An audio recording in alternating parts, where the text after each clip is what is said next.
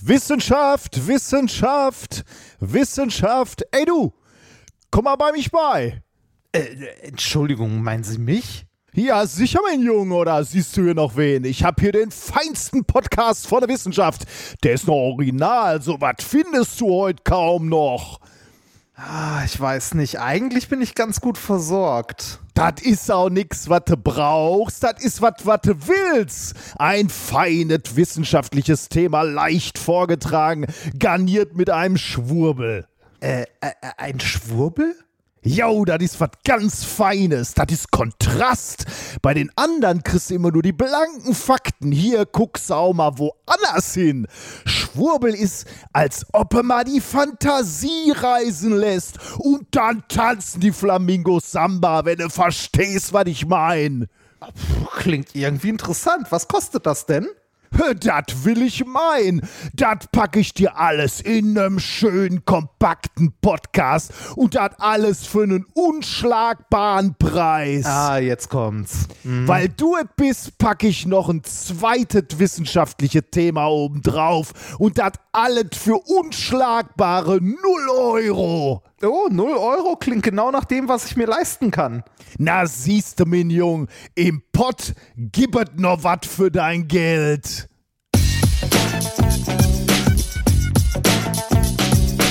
If, if, you, if you base medicine on, on science, you cure people. If you base the design of planes on science, they fly. Um, if you base the design of rockets on science, they reach the moon. It works. Bitches. Methodisch inkorrekt, Folge 240 vom 7.3.2023, direkt vom Verkaufsgespräch der Wissenschaft. Mit mir heute wieder mein bester Kunde Reinhard Remford. Einmal wie immer, mit ohne. Und ich bin der Marktschreier der Wissenschaft Nikolas Wörl. Glück auf. Pommesbudendeutsch. Nein. Ja, so ein bisschen, ne? Ich bin, hatte, das, ich bin hat, das Schnitze. Hatte, hatte Hennes Bender da eine Nummer zu oder war das Atze Schröder? Ich kenne das nur als so ein Radioskit. Äh, da war das Ah. äh, irgendwie so, ich bin äh, ich bin das Schnitzel und er ist das. der ist die Pommes, ne? er ist die Pommes und ich bin das das Hähnchen. genau, das fing ja. irgendwie an, einmal zwei halbe Hahn. Damit Ja, genau. genau, genau. Ja. Aber äh, man auch muss ja dazu sagen, so laufen Gespräche in, po in po Pommesbuden im Ruhrgebiet wirklich ab. Ne? Also, äh, Ja.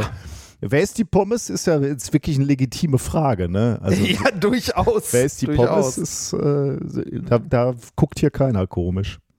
Ja. Äh, ich, ich war mich heute äh, ummelden. Ich wohne jetzt offiziell wieder in Essen. Ah, herzlichen Glückwunsch äh, zurück. vi- Vielen, vielen Dank. Ähm, und äh, die, die Dame da war auch so eine, ich würde mal sagen, so eine ältere Dame um die 50, der das Ruhrgebiet aus allen, aus allen Falten triefte. Ne? Die sich, äh, als ich mich hingesetzt habe, schönen guten Tag, was wollen Sie denn? das war wirklich schön. War das- Äh, ich, möchte mich, Ja. ich, ich möchte mich ummelden. Innerhalb von Essen, nee, aus Ludwigshafen. Ja, dann ist es anmelden, aber das ist halt Fachtermini, ne? Also die, die war wirklich witzig. Ja. Ähm, äh, wann, wann hast du Termin machen müssen? Wann hast du Termin gemacht? Äh, Im Januar habe ich dafür einen Termin gemacht, um jetzt einen äh, Termin zu haben. Aber ich habe dann heute von dieser netten Dame gelernt, dass man auch morgens um Oh ja. neun noch für den gleichen Tag einen Termin bekommen hat. Wenn jemand einen abgesagt hat, wurden, werden die dann nämlich freigegeben. Oder freitags vor, vor neun oder ab neun oder so für die nächste Woche. Ja, das hat, äh, da waren wir neulich mal drauf angewiesen. Ähm, die, Ja. Wir brauchten einen neuen Ausweis für Marie, glaube ich. Und ähm, da mussten wir auf solche Termine zurückgreifen, weil es kurzfristig war. Mhm. Und äh, das hat aber wohl ganz gut funktioniert. Also ähm, die Frau hätte mehrere solche Termine haben können. Ich dachte, Oh. das wäre hoffnungslos. Also wenn du dann Hätte, morgens ich, hätte ich auch gedacht. Erstens hätte ich gar nicht geglaubt, dass es Leute gibt, die ihren Termin absagen. Also, weißt du, Ja, das sondern einfach nicht kommen. einfach ne? nicht kommen, genau. Dass du dann morgens schon weißt, dass da welche wegbleiben. Ich, ich meine, ist natürlich super, ist super anständig, wenn du das machst, aber hätte ich jetzt nicht gedacht. Und wenn dann mal einer frei wird, dachte ich, ist der Druck so groß, dass die Leute da auch sofort draufklicken und die weg sind. Aber äh, Mhm. das scheint zu funktionieren. Das ist so ein bisschen wie, ähm, das gab es doch an der Uni auch, wenn du dich für irgendwelche Seminare anmelden wolltest. Also bei uns jetzt nicht, aber ich hörte bei meinem Bruder davon. Echt? Ja, Ja, weil die so beliebt auch, sind, oder was? Ja, ja, ja, ja, weil die irgendwie im Lehramtsstudium, äh, die hatten, also die, die mussten ja auch irgendwelche Punkte aus irgendwas bekommen Hm. und konnten dann irgendwie aus fünf Seminaren wählen. Davon war das eine dann beliebter als das andere. Ja, ja. Und wenn, oder beziehungsweise lag günstiger von der Zeit her. Und wenn du das haben wolltest, musstest du auch irgendwie um eine Sekunde nach 0 Uhr nachts am Rechner sitzen ähm, und gucken, dass du das noch kriegst. Super. Ja. Das willst du auch Ja. nicht. Falls du dich wunderst, dass es bei mir immer noch halt, ich sitze immer noch in einem relativ leeren Raum mit äh, blanken Wänden. Also ich habe hier weder irgendwelche Akustikabsorber bisher installieren können, noch stehen hier in diesem Raum nennenswert Möbel. Ich bitte das zu entschuldigen, das wird in den nächsten Wochen besser werden. Aber der feine Podcast-Konnoisseur hört natürlich raus, dass du mittlerweile in einem anderen Raum, einen anderen Hall uns darbietest. Natürlich, Beim natürlich. letzten Mal halte es, tönte es etwas anders. Jetzt Ah, da wurden die Schallwellen noch am Kronleuchter reflektiert, ne? Jetzt, jetzt an den blanken Balken der Jugendstilvilla. Nein, das ist ein Scherz. Ja, genau. Nee, aber du bist schon in Essen, ne? Also du bist Ja, jetzt ja ich, gerade in bin, Essen. ich, bin mittlerweile, ich bin mittlerweile in Essen angekommen, äh, bin jetzt auch hier und bleib jetzt auch wahrscheinlich äh, längere Zeit hier, weil ähm, äh, meine liebste Frau, ähm, äh, die ist noch ein bisschen mehr unterwegs als ich, aber ich bin jetzt erstmal eine ganze Zeit lang hier, weil wir jetzt auch im, äh, im März ganz, ganz viele ähm, Live-Termine haben und da lohnt es sich für mich kaum durch die Gegend zu fahren und äh, unsere Wohnung in Ludwigshafen, der gute Wasserturm, da renovieren wir gerade, beziehungsweise ich habe ja schon erzählt, dass wir das Bad renovieren lassen müssen und wollen äh, und dann irgendwann, wenn wir mit allem durch sind, so in zwei, drei Monaten mal gucken, äh, dann äh, werde ich vom Spaß des Vermietens äh, berichten. Das wird bestimmt auch interessant. Ich habe keine Ahnung ich davon. freue mich Mal jetzt gucken, schon nicht drauf. Mal schauen. Äh, das ist ein Wissenschaftspodcast hier, nicht ein Geldanleger-Podcast. Ne? Falls einer von euch eine gehobene Wohnung in Oh. Ludwigshafen Edeka ist. Hallo, der Holgi hat immer seine Fahrräder verkauft. ja. Ähm, aber äh, dann, dann äh, okay, be bevor das ausufert, ähm, danke ich kurz unseren Unterstützern. Wie Oh, wär's, wenn wir okay. das hier mal einschieben? Ähm, muss ich mir meine Notizen raussuchen. Ich, äh, oder wir danken, wir danken Timo äh, für den jährlichen Beitrag für maximale Effizienz nieder mit den Bankgebühren. Ähm, dann noch Stefan, Pi Quadrat als Überweisung, damit nichts bei Steady hängen bleibt. Sabine und Tim gebührenfreundlich unterstützen jetzt halbjährlich. Jonas, wo ein Euro ist, kann kein zweiter sein. Das wäre schade.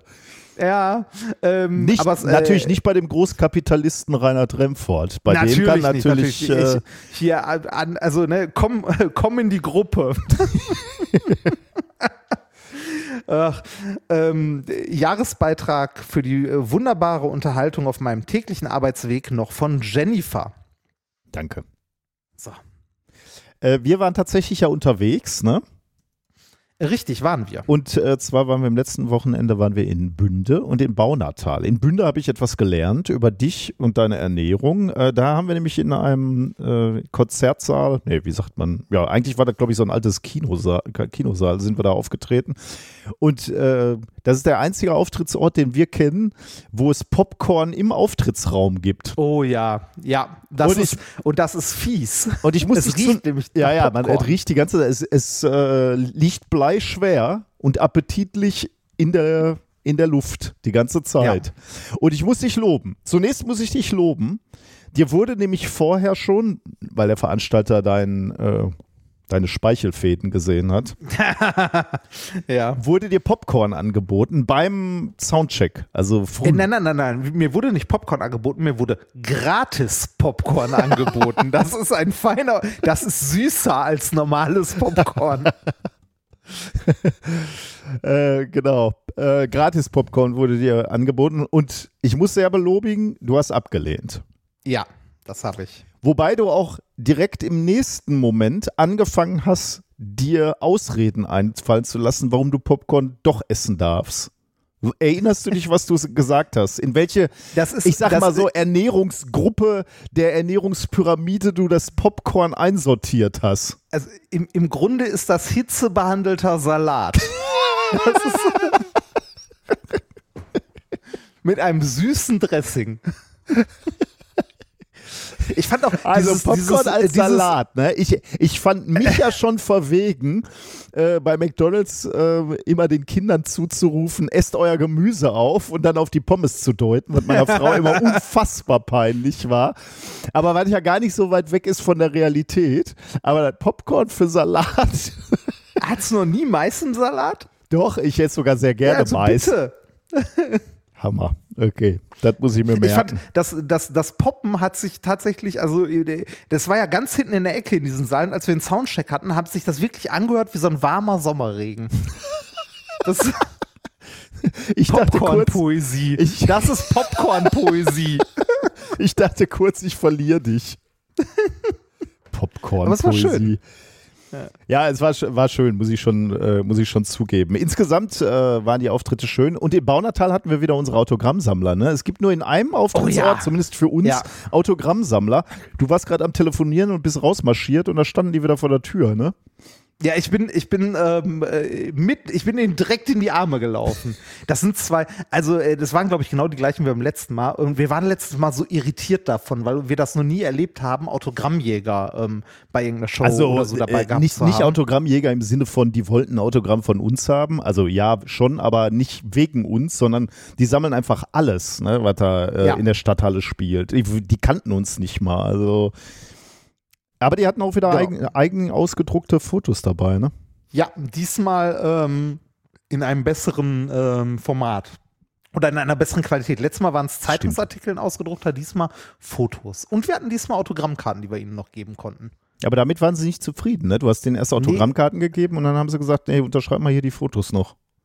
Ja, die auch noch. Aber mein Gott, ne, was tut man nicht alles? Für, die die. Leute, die dann für zwei Euro die Dinger auf Ebay verkaufen. Ja, mein Gott, das, ne, jeder, jeder braucht ein Hobby und vielleicht, also vielleicht können sie das Geld ja dringend, also vielleicht brauchen sie es. Wer weiß. Aber ich war mal wieder äh, angenehm von unserer Reise überrascht, weil ich mal wieder, äh, ich sinnierte so ein bisschen auf der Rückreise darüber äh, nach. Äh, es gibt ja so Städte, die geben sich so Slogans oder Claims, ne? Bünde. Also ich weiß nicht, ob das jetzt der offizielle Slogan war, aber das stand zumindest auf dem Flyer, den ich im Hotel gefunden habe. Bünde nannte sich auf dem Flyer die Zigarrenhauptstadt in Ostwestfalen und Baunatal die familienfreundliche Sportstadt. Ja, ist doch schön. Man gibt sich so Claims. Ne? Daraufhin habe ich nochmal nachgeguckt. Äh, Duisburg hat den Slogan Duisburg ist echt.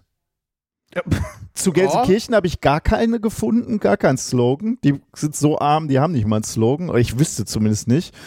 Was war Essen nochmal? Du hast das erzählt. Äh, Essen, die Volkwangstadt.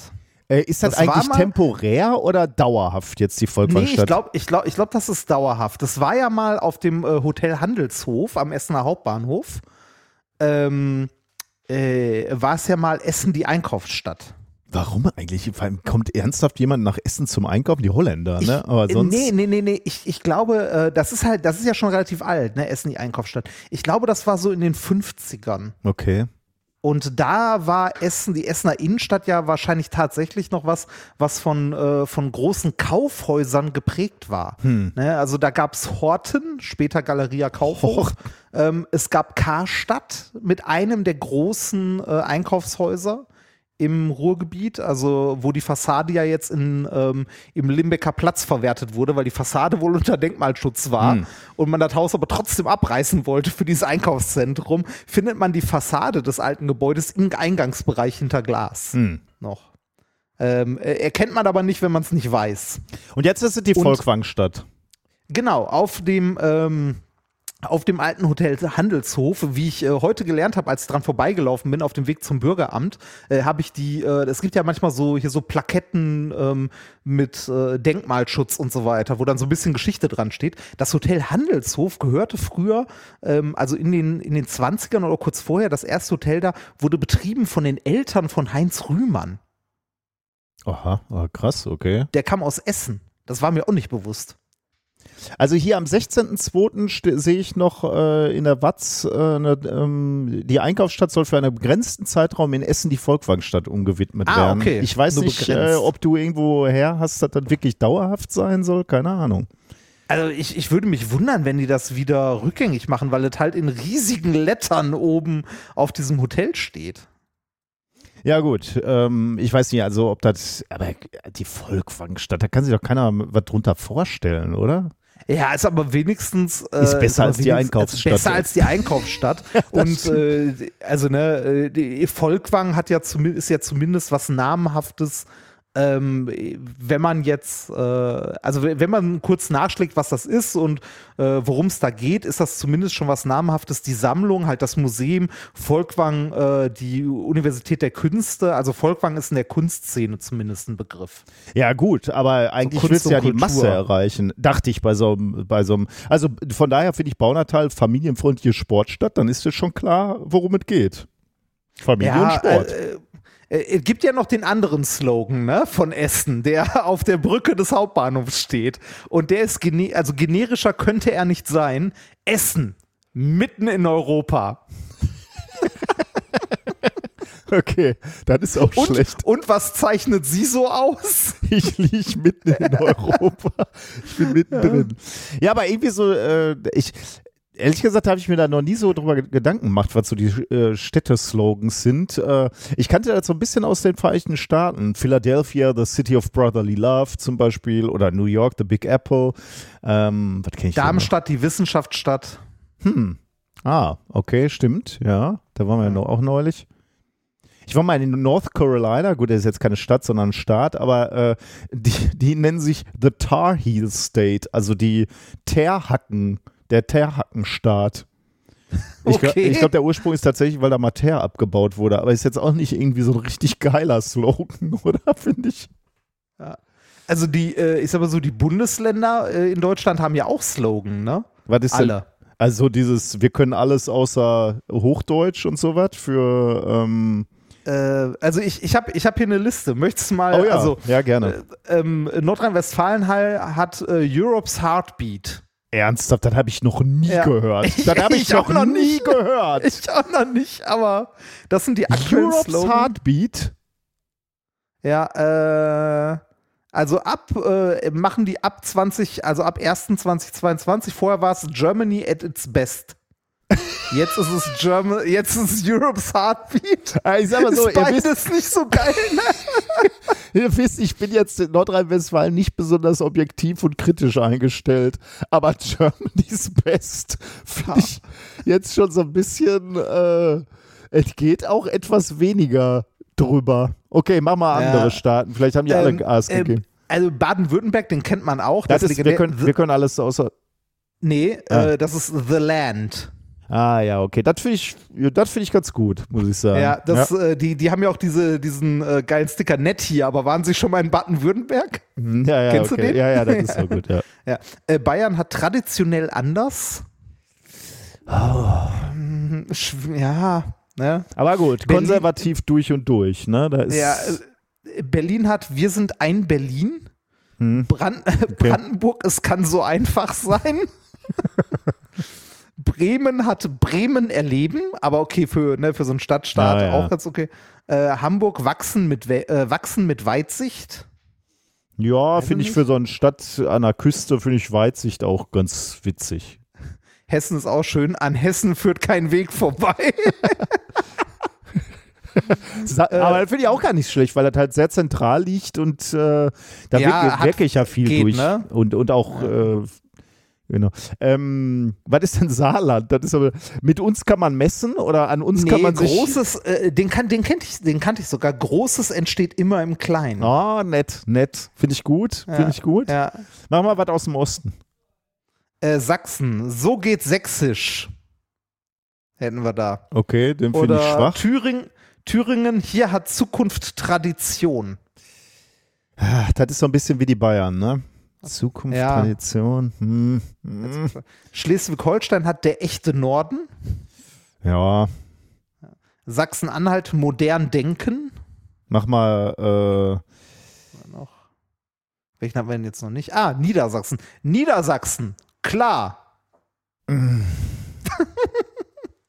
Und Mecklenburg-Vorpommern, MV tut gut. Äh, ach nee. Sind alle nicht so, ne? Dann doch, dann doch schon Europe's Heartbeat. Aber ähm, diese, der, diese Stadtslogans, äh, fall- falls ihr da irgendwie total bescheuerte kennt, äh, sucht mal, wel- äh, schickt uns ruhig mal welche, werft uns mal welche zu. Ich möchte mal so den bescheuertsten äh, Stadtslogan, den es so in Deutschland gibt, würde ich gerne mal hören. Weil da irg Ja, irgendwann bist ja durch, ne? Ir- Irgendwann hast du ja nichts mehr. Also ich meine, wenn du irgendwie so ein Dorf bist oder so, ein, so eine aufstrebende Stadt, was willst du da schon groß machen? Da musst du halt nehmen, wird das. Na gut, okay, aber über was man sich so amüsiert, Wenn wenn man durch Deutschland äh, fährt, Ja. genau. Aber es waren zwei sehr schöne Termine. Sowohl Baunatal als auch Bünder. Genau, und jetzt kommt als nächstes, aber da können wir gleich nochmal drüber sprechen. Mhm. Ich möchte zweimal Klima äh, jetzt ganz kurz machen, ähm, weil ich habe zum einen wieder mit Kollegen den, die dritte Auflage unserer Klima-Ring-Vorlesung geplant. Ah, Da bin ich ein ja. bisschen äh, stolz drauf, weil die wieder äh, ganz schön geworden ist eigentlich. Ihr wisst ja, unser Anspruch ist ja, dass wir nicht nur die Naturwissenschaften berücksichtigen, ähm, was natürlich auch irgendwie wichtig ist, was auch drin vorkommen soll, aber eben nicht nur, denn Klima und Klimawandel bedeutet ja auch, dass wir dem mit einem gesellschaftlichen Wandel begegnen müssen. Und deswegen musste f- finde ich ganz, ganz wichtig, dass man eben auch über die Naturwissenschaft hinausblickt. Und ähm, zum einen bin ich äh, ganz stolz, dass wir für die erste Veranstaltung am Donnerstag, also äh, noch klei kleine Info, ähm, die wird diesmal in Präsenz und online stattfinden. Also äh, wer irgendwo in Duisburg oder der Nähe ist und mal Lust hat vorbeizukommen, äh, sehr, sehr gerne. Dann seid ihr im Netzgebäude und also in dem Gebäude, wo äh, auch die also meine jetzigen Labore noch sind, aber eben auch die Labore, in denen äh, Reini gearbeitet hat. Und das ist das gleiche Gebäude, wo ähm, unsere ersten Folgen aufgenommen wurden. Stimmt. Ähm, die bestimmt die ersten 100 oder so, oder? Oder waren das weniger? Ja, vielleicht ein paar weniger, weiß ich nicht mehr. Ja, aber, aber eine Menge. Eine Menge, noch. Ne?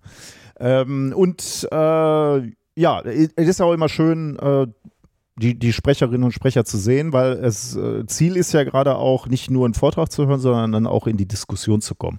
Und wir starten am 20.04., also wie gesagt, on, aber online könnt ihr auch dabei sein, ne? wenn ihr nicht, äh, also nicht durch die Welt reisen wollt, um eine Klimaring-Vorlesung zu sehen, was ja sehr sinnvoll ist, äh, dass man dafür nicht reist, also zumindest nicht äh, mit Verbrennern reist.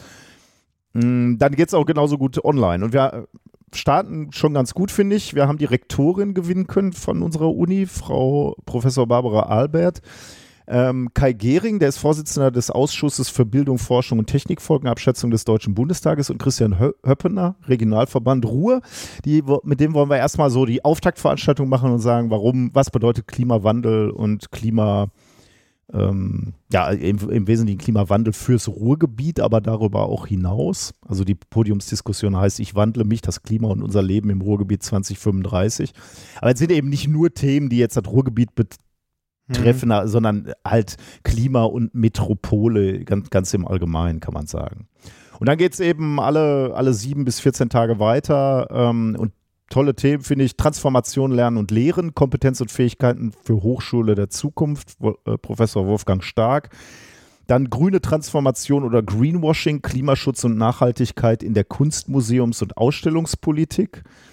Äh, Mission Possible, klimaneutrale Stahlindustrie im Ruhrgebiet. Da bin ich auch sehr gespannt. Äh, ist eine ähm, Vortragende von ThyssenKrupp.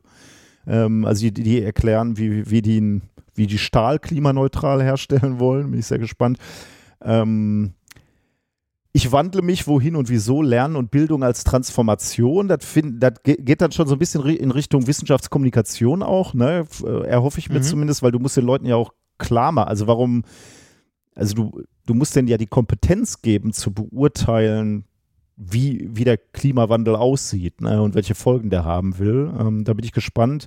Äh, das ist eine Forscherin, die äh, kümmert sich um Erwachsenenbildung. Da bin ich sehr gespannt, was die uns dazu sagt. Der nächste finde ich auch sehr gut. Wem gehört die Umwelt? Wie Eigentumsvorstellungen unseren Umgang mit Natur prägen. Weil wir gehen ja ganz natürlich davon aus, die Natur, der, die Umwelt gehört allen, die können wir verpesten, wie wir wollen. Äh, die gehört keinem oder allen oder wie auch immer. Ja. Da bin ich auch sehr gespannt, ähm, wie dieses, wie diese Vorstellung von Eigentum eigentlich äh, äh, ja, eine Auswirkung darauf hat, wie wir mit Natur umgehen. Also we wem gehören Ressourcen? Ne? Warum gibt es da keine Gerechtigkeit? Warum nehmen wir uns alles und alle anderen dürfen nicht? Finde ich auch sehr spannend mhm. irgendwie. Ähm, ja, und noch letzte Veranstaltung, äh, Auswirkungen des Klimawandels auf Wasserangebot und Qualität in Deutschland. Das wird sicherlich auch spannend. Genau, also äh, ich habe mal die, ähm, den Link in die Shownotes geballert. Wenn ihr da Bock habt, äh, an einem der Termine oder allen teilzunehmen, gerne online oder auch vor Ort, dann äh, guckt euch das gerne mal an, wenn das bei euch passt. Ist immer donnerstags nachmittags äh, ab Ende April. Genau das war mein einer Take zu ähm, Klimawandel. Und ja, ich, hab, ich, seh, ich lese den anderen, ja. ich weiß auch warum. ja, ich fand es so interessant. Also natürlich weißt du warum, äh, ja. weil du hast das ja mit, miterlebt, aber ich fand es äh, so, so schön, weil mal wieder irgendwie so eine, ma manchmal äh, sagst du ja oder äh, vor allem auch meine Frau, warum unterhältst du dich immer mit Klimawandelleugnern? Was soll das? Warum schreibst du denn E-Mails? Ähm, und ich sage dann immer ja, weil es mich auch ein bisschen trainiert, ne? Weil es mich so, ähm, so Argumentation und so musst du ja auch trainieren. Du musst ja so ein bisschen flexibel im Kopf bleiben und merken, wie die argumentieren, wie die ticken, wo die falsch mhm. abbiegen. Und das fand ich jetzt wieder super spannend. Also das hat mich so fasziniert, dass ich das mit euch teilen möchte. Also wir hatten ja neulich dieses Experiment mit, mit dem CO2, der CO2-Löslichkeit äh, in Wasser. Ähm, und mir war von vornherein klar, wenn du das machst, ne, du löst Wasser oder CO2 löst in Wasser, dann kommen die um, äh, dann kommt mindestens einer um die Ecke, der dir dann wieder erzählt, äh, da habt ihr im Prinzip genau deswegen kann der Klimawandel nicht vom Mensch gemacht sein. So. Mhm. Ähm, nur ich bin immer äh, ganz erstaunt, wenn sie dann um die Ecke kommen, wie die argumentieren. Und ich, bin da immer ganz perplex, weil man natürlich als Wissenschaftler ganz anders gelernt hat, zu denken und zu argumentieren. Und das war wirklich wieder ein Lehrbeispiel für Wissenschaftsleugnung, äh, wie die funktioniert. Ähm, also wir, also ich, äh, ich erzähle euch mal eben äh, der eine Satz, den ich so faszinierend fand von, von ihm. Ähm, wir, wir haben ein Experiment, da zeigt, CO2 löst sich in Wasser. Und wenn wir das Wasser aufwärmen, dann wird das CO2 wieder abgegeben. Und darauf kriegen wir folgende Mail. Also ich lese jetzt nicht die ganze Mail vor, sondern nur das, worum es geht. Glückwunsch zu eurem Versuch der Woche mit der Löslichkeit von CO2 in Wasser. Dies ist der ultimative Beweis, dass nicht das CO2 der Treiber des Klimawandels sein kann. Der CO2-Gehalt in der Luft steigt, weil es wärmer wird und nicht, wie ihr schließt, es wird wärmer, weil das CO2 steigt. Mhm. Und das finde ich wirklich wahnsinnig beeindruckend äh, zu sehen, wie äh, Argumentation bei Wissenschaftsleugnern funktioniert und wie die sich von äh, der Argumentation von WissenschaftlerInnen unterscheidet. Denn äh, was wir gemacht haben, war ja, wir haben ein Experiment gezeigt, wo wir die Löslichkeit von, äh, von CO2 in Wasser zeigen. Und äh, wir haben auch noch gezeigt, dass es von der Temperatur des Wassers abhängt. Ähm, wir haben aber nichts zum Klimawandel gesagt. Warum nicht? Weil man das aus diesem Experiment überhaupt nicht herauslesen kann. Wir haben über die Eigenschaft von Wasser gesprochen ähm, mhm. und sonst nichts. Du kannst nämlich wirklich nichts über den Klimawandel sagen, erstmal mit diesem Experiment. Weder in die eine noch in die andere Richtung. Ich meine, klar, das Beobachtete bringst du dann natürlich in Modelle, die den Klimawandel beschreiben. Aber also das man, Experiment man, man, selbst sagt ja nichts. Hm? Nee, aber man kann ja schon sagen, dass die Ozeane äh, eine, eine CO2, also CO2 aufnehmen können oder speichern können. Das heißt nicht, Klar. dass sie es äh, aus der Luft ziehen oder in die Luft abgeben. Also damit ist ja nichts ausgesagt, äh, darüber ausgesagt, ob sie es gerade aufnehmen oder abgeben, sondern nur, dass dort eine Senke ist. Genau, also, also die, man, man, könnte ja diesen, also um, klar, worum geht es jetzt hier, wenn man mit Klimawandelleugnern äh, spricht, dann geht es um die Frage, ähm, sehen wir so viel CO2 in der Atmosphäre, weil das Wasser warm geworden ist? Mhm. Oder wird das Wasser warm, weil wir viel CO2 in der ähm, Atmosphäre haben? Also so ein bisschen Henne-Ei, ne? was war als erstes ja, da? Ja. Und die Klimawandelleugner sagen natürlich, äh, ja, es wird aus natürlichen Gründen warm, äh, und deswegen sehen wir jetzt auch in der Atmosphäre mehr CO2. Ähm, und Wissenschaftlerinnen und Wissenschaftler, die viele Jahrzehnte darauf investiert haben, diese Phänomene zu erforschen, sagen eben, erst war das CO2 da und dann erwärmt sich äh, das Klima. Und da, darum geht es gerade. Ne? Aber äh, was ich so, so spannend finde, ne? also äh, er behauptet jetzt halt, aus diesem Experiment sieht man genau, dass äh, er, es erst warm wird und dann kommt aus dem Wasser das CO2. Und das haben wir, das kann man natürlich überhaupt gar nicht sehen aus diesem Experiment, was wir gemacht haben. Also wirklich überhaupt nicht. Ne? Und das finde ich äh, super spannend, weil ähm, weil wir, weil wir so trainiert sind, ne? Und ich mit meinen jungen Studierenden natürlich genau das immer wieder studier, äh, trainiere, ne? Äh, Wissenschaftlerinnen wägen ganz genau ab, was man aus einem Experiment rauslesen kann. Und das ist Teil des Trainings des Wissenschaftlers ne, oder der Wissenschaftlerin. Das tue ich immer mit den Bachelorkandidaten, das tue ich mit den Masterandinnen. Wir setzen uns hin und sagen, gucken uns die Ergebnisse an und sagen ganz genau, was kannst du daraus lernen und was vor mhm. allem nicht. Ne? Also wenn, wenn äh, ein Student zu mir kommen würde und würde sagen, ja hier, äh, ich habe dieses Experiment mit dem CO2 gemacht und jetzt sehe ich genau, ähm, äh, es wird warm und deswegen kommt da CO2 aus, aus dem Wasser, äh, dann würde ich ihm natürlich rechts und links um die Ohren hauen, ne? weil er eine ne, äh, Schlussfolgerung, eine Folgerung hat aus einem Experiment, die er so nicht machen kann. Und das mhm. Spannende, also der, der Wissenschaftler wird äh, hart trainiert, genau zu abzuwägen, was kann ich aus dem Experiment äh, wirklich lernen und was nicht. Und der Schwurbler, der ist natürlich ganz anders gepolt. Der hat als allererstes eine Agenda. Also äh, er hat als erstes weiß er, welche Erklärung er euch für ein Sachverhalt geben äh, will. In dem Fall, der Mensch ist nicht schuld, dass sich das Klima ändert, sondern es ändert sich ganz natürlich. Und es ist ihm völlig egal, was er beobachtet. Er sieht es auf jeden Fall als Beweis für seine These an. Obwohl das Experiment gar nichts dazu sagt. Mhm. Und deswegen schreibt dieser Mensch, der uns die E-Mail schreibt, dies ist der ultimative Beweis, dass nicht das CO2 der Treiber des Klimawandels sein kann. Der CO2-Gehalt in der Luft steigt, weil es wärmer wird und nicht, wie ihr schließt, es wird wärmer, weil das CO2 steigt. Das ist wirklich spannend, weil nein, das sagt das Experiment nicht. Es lässt beide Möglichkeiten zu und keins mhm. schließt es aus. Aber Schwurbler haben eine Meinung und belegen die dann, ob es passt oder nicht, völlig egal. Und deswegen musst du immer wahnsinnig aufpassen, wenn du mit so Scharlatanen ähm, diskutierst, weil die eben sehr bewusst äh, diese Abkürzung nehmen ne, und sagen, okay, hier, das, das ist genau der Beweis. Damit haben wir es doch. Ja, finde ich, ich fand es wieder total spannend, da zu sehen. Ich, äh, ich habe die, ich habe die Mail von, von dem nur überflogen, weil das genau, also äh, dieser Mensch, der selber glaubt, kein Klimawandelleugner zu sein, kein Impfgegner zu sein, kein irgendwas, der bedient jedes einzelne Klischee von denen, die wir immer, also mhm. immer erklärt haben, dass Schwurbel die benutzen. Ähm, ne, äh, springt von einem Thema zum nächsten, äh, verlinkt 20 Quellen. Das, also ich hatte äh, also ich habe keine Lust auf so jemanden auch nur einen Ansatz an Arbeit äh, aufzuwenden. Ja, also, nee, aber ich finde, um, um, es, um, es, um es mit den Worten von Drosten zu sagen, ich habe Besseres zu tun. ja, aber ich mag das halt so als Training so ein bisschen. Ne? Also ja. ich versuche immer zu verstehen, ja. äh, weil, weil ich ja auch ich bin ja auch offen irgendwie dafür, so wenn, wenn unsere Botschaft, also die Botschaft der Wissenschaft nicht ankommt, ne, und bei ihm kommt die ja jetzt äh, nicht an, nee, dann, dann frage ich mich halt, warum nicht, ne? Was, was habe ich falsch gemacht? Wo habe ich es falsch erklärt? So. Und dann, also ich, und dann, dann beobachte ich halt äh, seine Argumentation und stelle fest, oh ja, okay, also wenn, also entweder macht er das absichtlich ne, und, und äh, argumentiert so, um eine Falle zu stellen und merkt selber, dass das halt argumentativ schwach bis äh, nicht zu halten ist.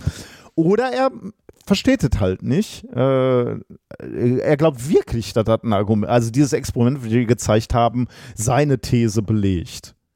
Äh, also, und dann, dann bin ich halt, dann bin ich irgendwie schon wieder motiviert, ihm zu erklären, wo er falsch abgebogen ist. Oder da sagt so, ja. das, sorry, aber da bist du einen Schritt zu weit gegangen, so wie ich es halt auch bei den Studierenden machen würde. Äh, ich habe unserem Lieblingsschwurbler ja auch ein, zweimal geantwortet. Böse Zungen behaupten, dass Teile der Antworten von ChatGPT geschrieben wurden. Aber ähm, ich, also ich habe den dann ja mal mit, mit seinen eigenen Methoden, äh, also die äh, die E-Mail beantwortet und ihm auch 20 Quellen hingeworfen und einfach mal Gegenfragen gestellt. Und der geht auch einfach auf exakt nichts davon ein. Gar mhm. nichts. Der ignoriert das einfach alles und schreibt seinen Scheiß weiter zurück. Und äh, das war für mich der Punkt, wo ich gesagt habe, ja komm, äh, den belehrst du auch nicht mehr. Mhm. Also äh, ja, um, äh, um das jetzt abzuschließen noch diese, also ich, ich, war natürlich auch erstaunt, äh, diese Argumentation zu kriegen. Also diese Argumentation ähm, kriegt, sieht man dann ganz häufig, Leute sagen dann, du kannst dir historische Klimadaten angucken und du siehst tatsächlich, ähm, erst steigt die Temperatur des Meeres und hinterher kommt dann der Anstieg des CO2s. Also wenn du dir so historische Kurven anguckst, dann würdest du sehen, erst erwärmt es sich und dann steigt der CO2. Und das wäre dann ja natürlich wirklich ein Hinweis dafür, dass CO2 gar nicht der, ähm, die Ursache ist fürs, äh, mhm. äh, fürs wärmer werdende Klima. Ähm, dieses Argument äh, begegnet mir seit, weiß ich nicht, 10, 15 Jahren, wird mir das immer mal wieder gesagt. Und ich bin ganz erstaunt, dass das halt immer noch äh, mir präsentiert wird, weil da, da, muss man wirklich nicht gut googeln können, um zu finden, ähm, Quellen zu finden, die das widerlegen. Also da gibt es, glaube ich, ja, die du ersten. Das, du musst die nur finden wollen. Ja, ja, genau. Das ist natürlich das Problem, genau. Wenn, das, wenn du es natürlich nicht sehen willst, dann findest du nicht. Das stimmt. Da gibt es die ersten Paper, ich weiß gar nicht mehr, ich müsste nochmal nachgucken, irgendwie in den 80ern oder so, äh, die sich damit beschäftigt haben. Weil natürlich eine gute Idee ist, sich das einfach mal anzugucken. Nur dann, wenn du dir das anguckst, ja, das ist nicht so ganz einfach. Man muss sich auch ein bisschen drauf einlassen, weil da natürlich äh, im Klimamodell halt äh, viele, viele Parameter reinspielen. Das macht es dann zu kompliziert. Dann haben, glaube ich, viele keine, keine Lust mehr. Da ist natürlich die einfache Antwort, ähm, äh, den lieber. Aber äh, da gibt es Arbeiten zu, die sich damit beschäftigt haben. Äh, wenn man sich die genau anguckt, dann stellt man natürlich fest, nein, erst steigt CO2 und dann die Temperatur der Luft und äh, des Meeres.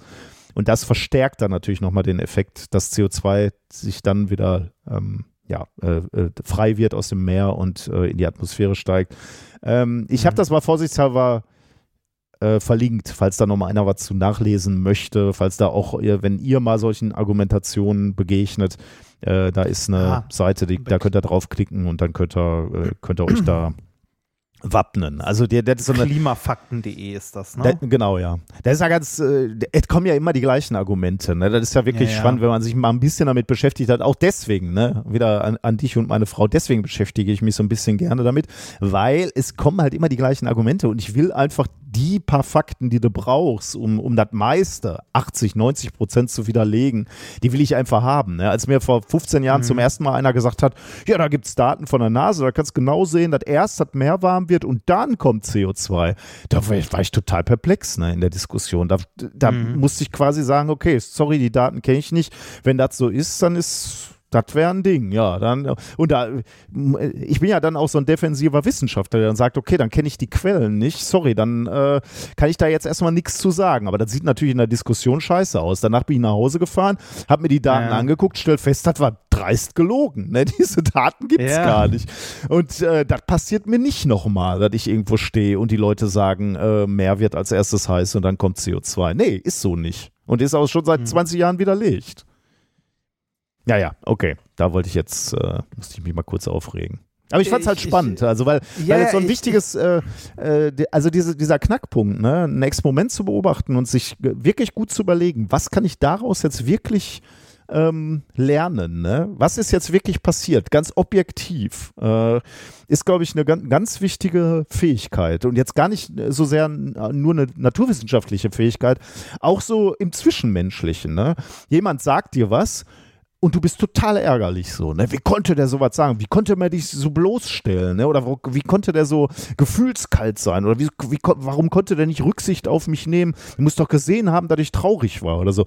Und äh, da auch mal zurückzugehen und sich zu überlegen, ähm, ja, ist, äh, also ist das denn wirklich so? Ne? Kann das auch sein, dass er das falsch wahrgenommen hat? Ne? Habe ich, hab ich die Signale wirklich richtig äh, gesendet. Also dieses Zurückgehen nochmal und zu überlegen, welche Fakten gibt es denn? Ne? Also überspanne ich jetzt den Bogen oder kann man, kann man das noch nachvollziehen? Also jetzt bin ich von Experimenten halt zu zwischenmenschlichen Beziehungen gegangen, aber auch da eben immer die Frage, was ist Wahrheit? Ne? Was, was kann ich jetzt ja. wirklich aus der Situation objektiv rausziehen und was ist halt vielleicht möglicherweise sehr subjektiv?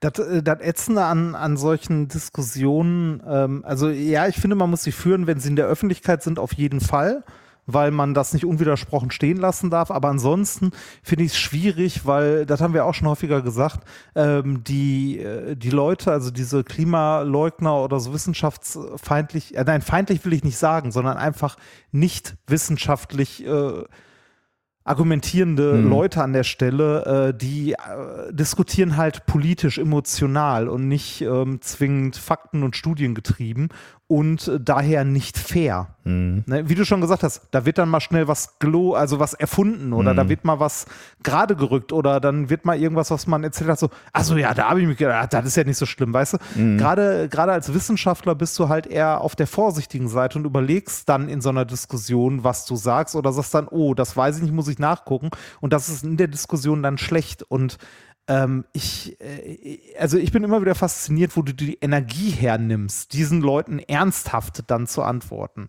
Ich schaffe das nicht mehr. Ich kriege das nicht hin. Ja, für mich ist das so ein bisschen Training, ne? Also so wie ich auch Sport trainiere, äh, will ich auch ich so Ich mache ja auch keinen Sport. Ja. ja, keine Ahnung. Ja, ist vielleicht auch verschwendete Zeit, so keine Ahnung. Aber ich will halt so ein bisschen fit bleiben, was das betrifft. Ja, verstehe ich ist ja auch wichtig, dass jemand macht und also beziehungsweise auch, dass jemand irgendwie Fakten zusammenträgt und so, damit man irgendwas hat, wo man mal mhm. nachschlagen kann, wenn einem so ein Scheiß begegnet. Ja. Ja? Ne? Wie du schon sagst, man weiß es ja halt nicht, ne? Also spontan. Ja, ja, genau. Ob so eine genau. Behauptung stimmt oder nicht. Genau, und ja, ist wie dem auch sei. Nun ja. Ähm, ja, dann äh, gucke ich mir, ich habe mir noch eine Kleinigkeit aufgeschrieben, die mir in der letzten Woche begegnet ist. Und zwar, äh, ich glaube, ich hatte hier im Podcast sogar schon mal davon erzählt, das ist aber schon ein bisschen her. Äh, eine äh, Freundin meiner Frau, beziehungsweise eine Freundin von mir auch, die äh, liebe Barbara, hat ein, äh, ein Projekt gestartet vor einiger Zeit. Ähm, und zwar wollte die schon immer mal ein Kinderbuch machen. Das hat sie jetzt gemacht und da lange dran gearbeitet. Hat das als Kickstarter gestartet und das hat sich auch, also es hat funktioniert, es hat sich durchfinanziert finanziert. Das hat dazu geführt, dass die erste Auflage von diesem Kinderbuch gedruckt wurde und ähm, das ist jetzt quasi fertig. Ich weiß nicht, ob ich da damals von erzählt hatte. Falls ja, äh, würde ich es an dieser Stelle gerne nochmal erwähnen, weil es das gibt und ich das Buch für eigentlich eine schöne Idee halte, auch wenn ich keine Kinder habe. Denn äh, dieses Kinderbuch ist nicht einfach ein Kinderbuch, das man Kindern vorliest, sondern das heißt mein großes Gefühleschatzbuch. Und das ist so eine Mischung aus äh, Vorlese- und Malbuch, um mit Kindern, also Kinder im Vorschul- und Grundschulalter, um mit denen über Gefühle zu sprechen. Hm. Sehr und Ge Gefühle begreifbar, sichtbar zu machen und ähm, auch äh, mit unangenehmen Situationen halt irgendwie umzugehen. Wenn Gefühle halt, also Gefühle sind ja nicht immer gut, die können ja auch doof sein und so. Und äh, das, also das Buch ist quasi so ein Anlass, mit Kindern in dem Alter dann über Gefühle und das, äh, das Mitteilen von Gefühlen und so zu reden. Und das finde ich eine sehr schöne Idee. Ähm, das ist so ein 100 Seiten Malbuch ähm, ich wollte es nur noch mal erwähnen, weil äh, dadurch, dass die erste Auflage durch das Kickstarter-Ding äh, finanziert wurde, gibt es davon noch ein paar Exemplare, falls sich das mal jemand angucken möchte. Verlinken ähm, wir auch. Ich glaube, das ja. ist äh, äh, ziemlich wichtig. Also ich äh, sehe zunehmend auch Erwachsene, die nicht mehr, also äh, Gefühle artikulieren sowieso nicht können, aber ja. ich glaube auch nicht vor sich selber sich bewusst machen können, welche Gefühle da gerade in ihnen sind. Und das ist, glaube ich, ein ziemliches Problem geworden ähm, für Menschen. Mhm. Also, dass die nicht mehr sagen können, äh, ich bin jetzt traurig und äh, ich würde gerne mit jemandem darüber sprechen oder äh, dein Verhalten macht mich traurig, können wir da mal drüber sprechen. Oder du hast mich verletzt oder ich äh, mhm. habe Angst oder so. Ich glaube, das ist, ähm, äh, das ist eine Kompetenz, die dir, glaube ich, die dich weit bringt im Leben, wenn du früh lernst, mit Gefühlen umzugehen und die auch zu respektieren und dann äh, äh, die auch ernst zu nehmen und auch mal einfach zu erleben. Ne? Also wenn du sagst so, okay, jetzt bin ich traurig, das ist auch gut, dass ich traurig bin. Und es ist mhm. gut, dass ich jetzt Angst habe. Oder diese Art von Angst ist jetzt eigentlich nicht mehr sinnvoll. Das ist, äh, glaube ich, schon ziemlich, äh, das ist schon gut, wenn äh, Kinder das früh anlegen und lernen. Ja, und äh, deshalb, also äh, ich fand es halt eine schöne Idee. Ich finde das Buch ganz hübsch, also das ist auch hübsch gemacht, ähm, weil es halt so eine Mischung aus Vorlese- und Malbuch ist, für also nicht nur für Kinder, sondern mit Kindern, also dass man das zusammen mit Kindern macht. Und ähm, also ich habe keine Kinder, aber ähm, wenn ihr Kinder habt oder in eurem Umfeld, äh, werft da mal einen Blick rein. Da gibt es auch ein paar Auszüge von auf der Seite, wenn man sich das mal angucken möchte. Ähm, das ist auch nichts, womit Barbara irgendwie großartig Geld verdient, sondern das ist eher so ein Ding, was sie immer mal machen wollte. Und die hat sich sehr gefreut, dass es äh, bei Kickstarter so vielen Leuten gefallen hat, dass es halt für die Auflage reichte, um die zu produzieren. Mhm. Also die verdient da auch nicht wirklich Geld dran. Ja. Ja. Genau, ich, das. Ich äh, ja. bin, bin gerade nur so am, äh, ich äh, ähm, stutze gerade so, weil ich auch gerade ein Erlebnis hatte, mal wieder mit, mit Angst irgendwie. Also äh, Marie hatte heute eine Untersuchung und äh, also eine von diesen Nachsorgeuntersuchungen und die Ja. alles super gelaufen, alles top. Aber vor, ich weiß nicht, zwei oder drei Wochen, ähm, da, das war wirklich, also eigentlich entwickelt Marie sich prächtig, ne? Da geht sie total super und, und die ist fröhlich und alles spitze. Aber das ist schon interessant, wie, äh, was die Psyche mit dir machen kann. Und damit meine ich jetzt meine Psyche und die meiner Frau. Äh, weil ähm, Marie irgendwann die letzten, also sagen wir mal jetzt vor drei Wochen hatte die irgendwie äh, Bauchschmerzen und äh, ihr war einen Abend übel. Bauchschmerzen hatte die vielleicht sogar zwei Abende oder so. Hm. Und damit ging es natürlich los, ne? Also vor einem mehr als das einem halben ein Jahr. Flashback. Ne? Genau, und du hast sofort so einen leichten Flashback, ne? Und denkst so, oh, das ist nicht gut. Also, obwohl du sagst so, okay, Bauchschmerzen haben Kinder ständig, ne? Aber dann war ihr auch schlecht. Und dann setzt du, sitzt sie da wieder und du, wir haben ihr einfach mal ein halbes Jahr erlebt, wie es ihr schlecht geht, ne? Und wie sie auch, äh, ja, wie ihr schlecht ist. Und dann hast du wieder Bilder vor dir. Ne? Du siehst sie wieder so und das Bild ist wieder da. Dann macht die Psyche wieder was mit dir. Hm. Und dann sitzen wir da so und denken, boah, die ist auch blasser als sonst. Und Blässe ist auch verdächtig, sagen wir, ne? wenn du zu wenig rote Blutkörperchen hast. Und das hast du schon mal, wenn, wenn, wenn die Art der Krankheit da ist, die ist Mhm. blass, die ist blass. Sagt meine Frau, ja, die war heute auch so schwach. Oder die letzten zwei Tage war die schlapp. War der nächste Steinchen. Ne? Und da kam noch ein Steinchen und noch ein Steinchen. Und wir haben uns da so richtig reingeredet. Nicht innerhalb von zwei Stunden oder so, aber sagen wir mal innerhalb von 48 Stunden irgendwie. Ich war auf, äh, noch auf einer Konferenz oder auf einem Projekttreffen. Also ich war auch phasenweise gar nicht zu Hause und dann haben wir telefoniert und haben uns weiter reingesteigert.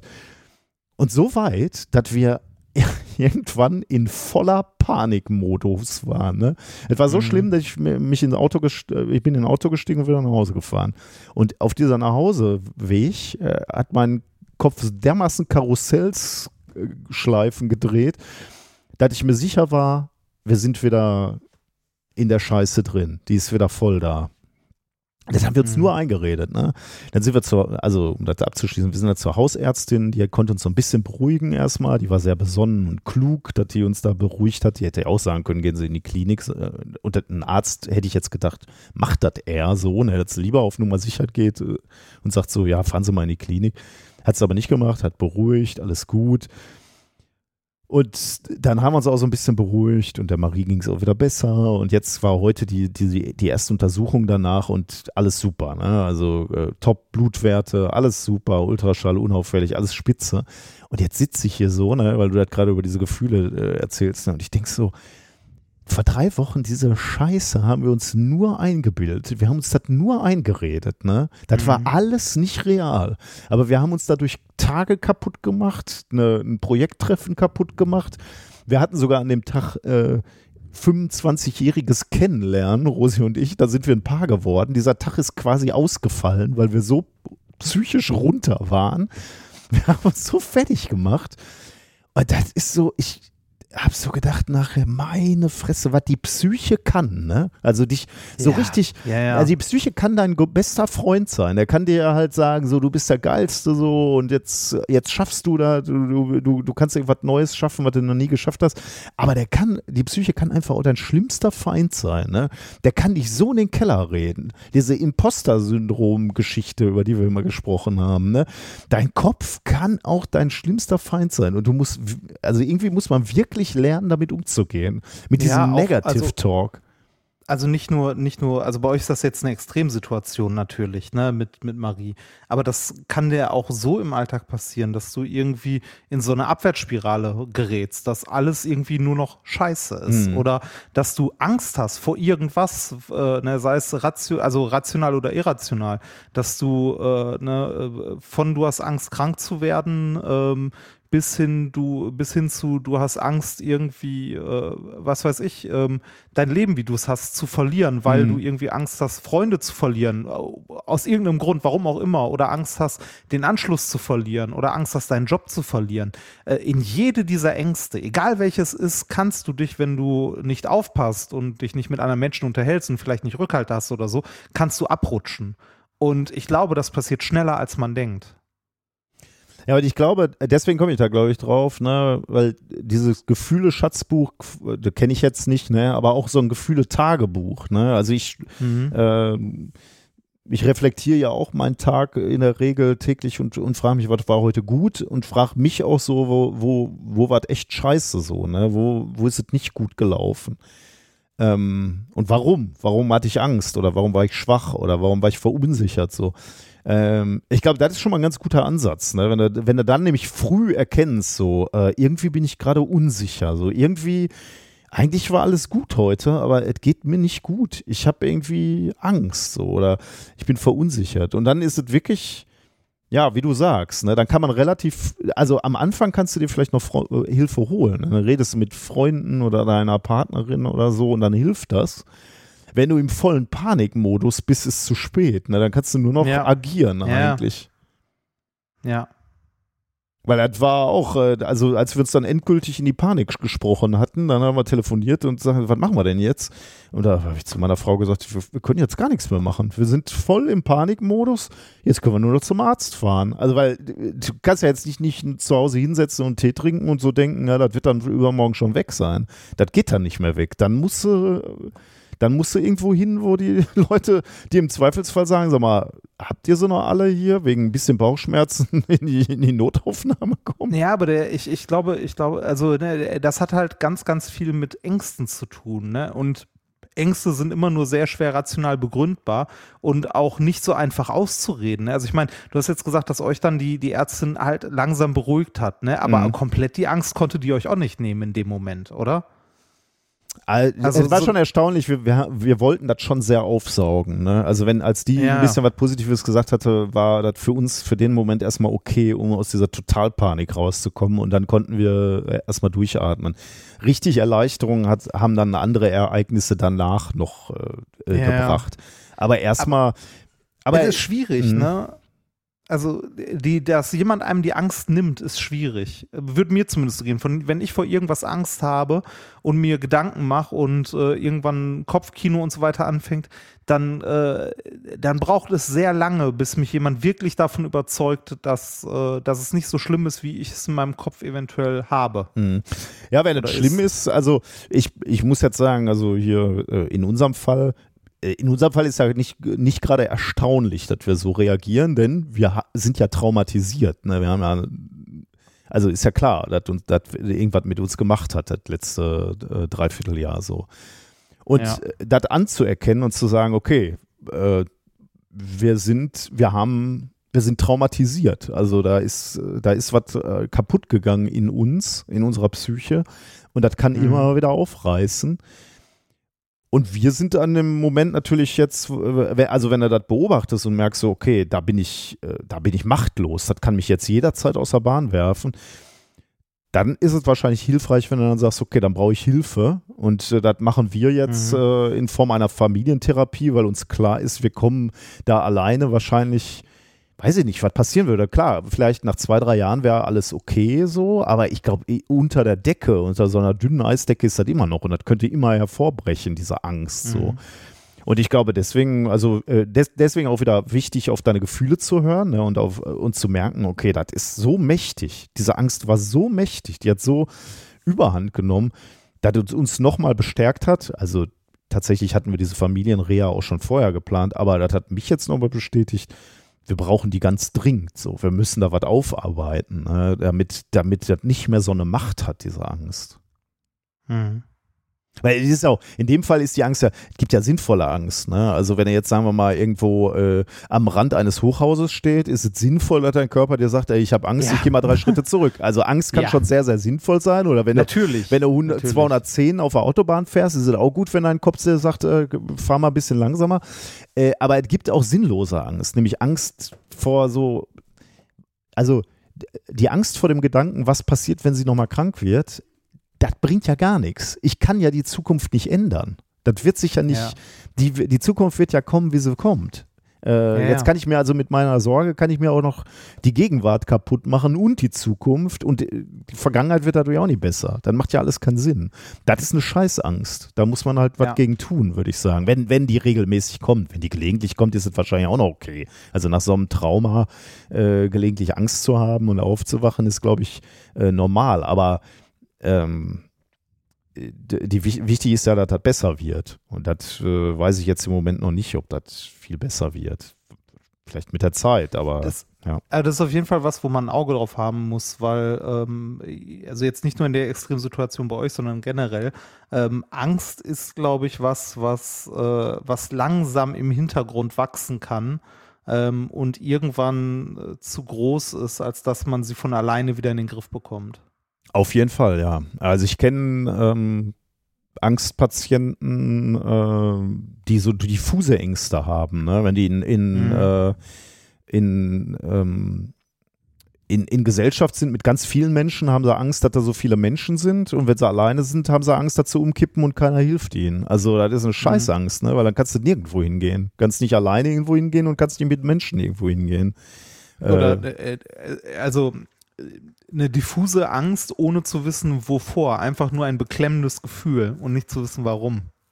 Ja, da bin ich ja dankbar. In meinem Fall, äh, ich habe eine wenig diffuse Angst. Ich weiß genau, wovor ich Angst habe. Ne? Das, äh, Mhm. das Wertvollste äh, krank ist. Äh, und das, äh, das ist wahrscheinlich äh, relativ, da kann man dran arbeiten, wenn du so genau sagen Ja. kannst, wo, Ja. ich kann dir sagen, wo, wann, an, äh, präzise an welchem Tag es anfing äh, und, und äh, welche Ereignisse danach dann noch verschärft haben. Also von daher, das ist natürlich, damit kannst du natürlich super arbeiten. Aber ich glaube, äh, und nochmal zurückkommt auf dein Gefühlstagebuch oder, oder Gefühle-Schatzbuch. Ja- heißt genau. es. Aber so ein, so ein Gefühle-Tagebuch und sich zu fragen, ne, wie ging es mir eigentlich heute? Ich glaube, wir stellen uns nicht mal mehr die Frage täglich, wie ging es mir heute? Also wir schleppen uns zur Arbeit, kommen wieder nach Hause und sagen, ja, war wieder scheiße. Ähm, aber mal, mal glaub, ernsthaft wir, sich wir zu... reflektieren generell zu Genau, wenig, ja. sondern leben einfach nur so vor uns hin. Ja, genau. Und zwar So, nicht ne? reflektieren, wie, wie habe ich heute genug Geld verdient, sondern wie, Nein. wie ging es? Äh, habe ich heute schöne Sachen gesehen? Habe ich heute Dinge gesehen, die wirklich ärgerlich waren? War einer ungerecht zu mir? Hätte ich was, Was besser war heute können? gut? Was war heute gut? Ja, genau. Ja. Gut.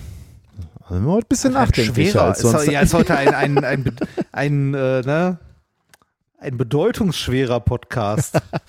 Ja, Haben, haben, haben wir neben all dem denn auch noch Wissenschaft mit dabei?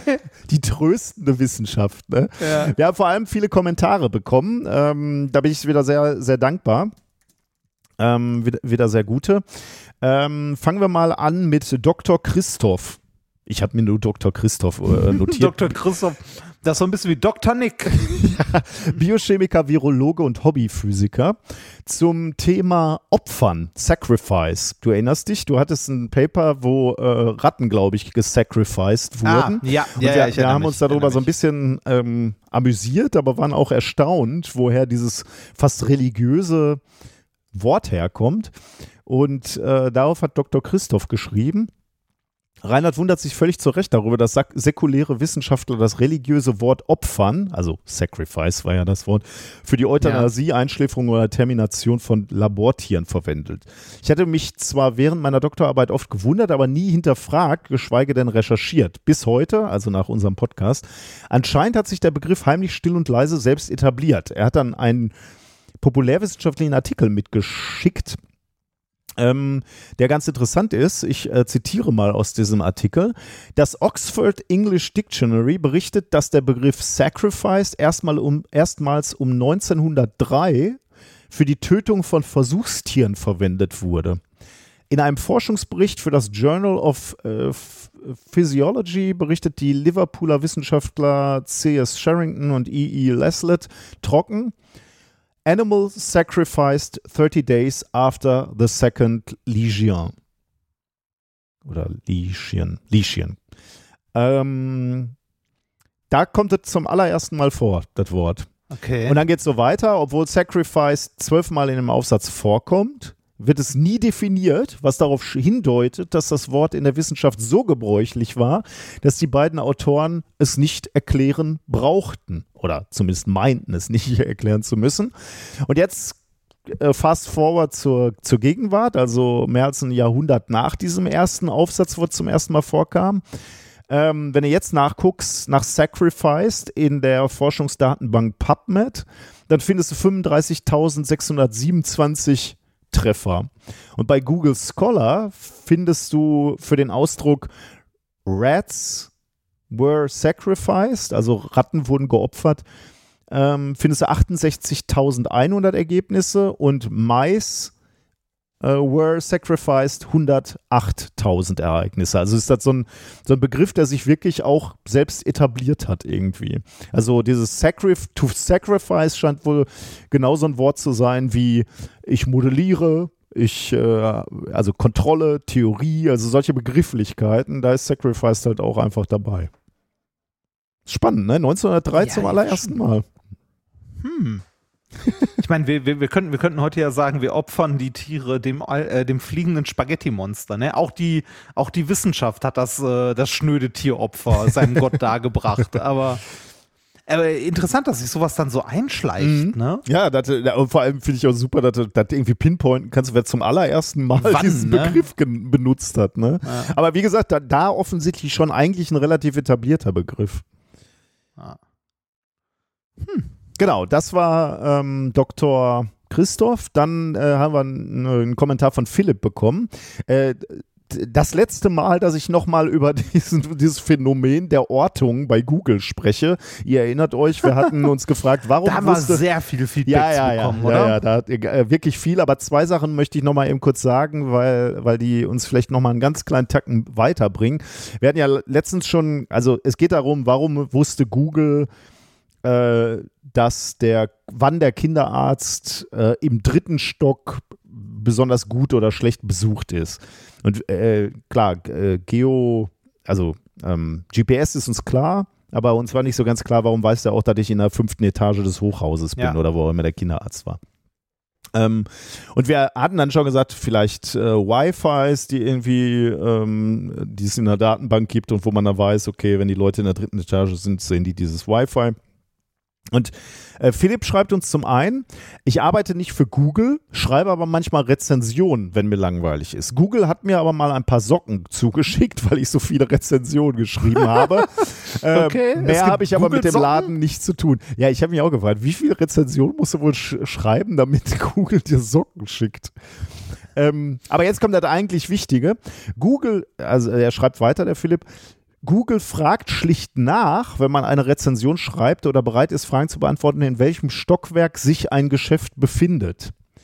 Ähm, also damit wüsste dann Google schon mal, wenn ich jetzt den Aha. Kinderarzt ähm, äh, beschrieben habe, dann würde er fragen, okay, in welchem Stock ist der? Und damit weiß er schon mal, in welchem Stockwerk der ist. Und dann kannst du natürlich, da haben wir ja letztens auch schon drüber ges äh, gesprochen, mit dem äh, Luftdrucksensor zum Beispiel auch schon mal Abschätzungen machen, wo ähm, befindest du dich gerade. Denn, da hat uns noch jemand geschrieben, John oder John, John, ähm, der schreibt, ich selber bin bei Bosch Sensortech angestellt und darf bei vielen Sensoranwendungen reinschnuppern. Um es kurz zu machen, unsere Luftdrucksensoren können schon seit längerem Druckänderungen erkennen, die einer Höhenänderung von weniger als 140 Millimetern, also 14 Zentimetern, äh, erkennen. Und das ist die minimale Normstufenhöhe. Also die erkennen also einzelne Stufen, die du hochgehst.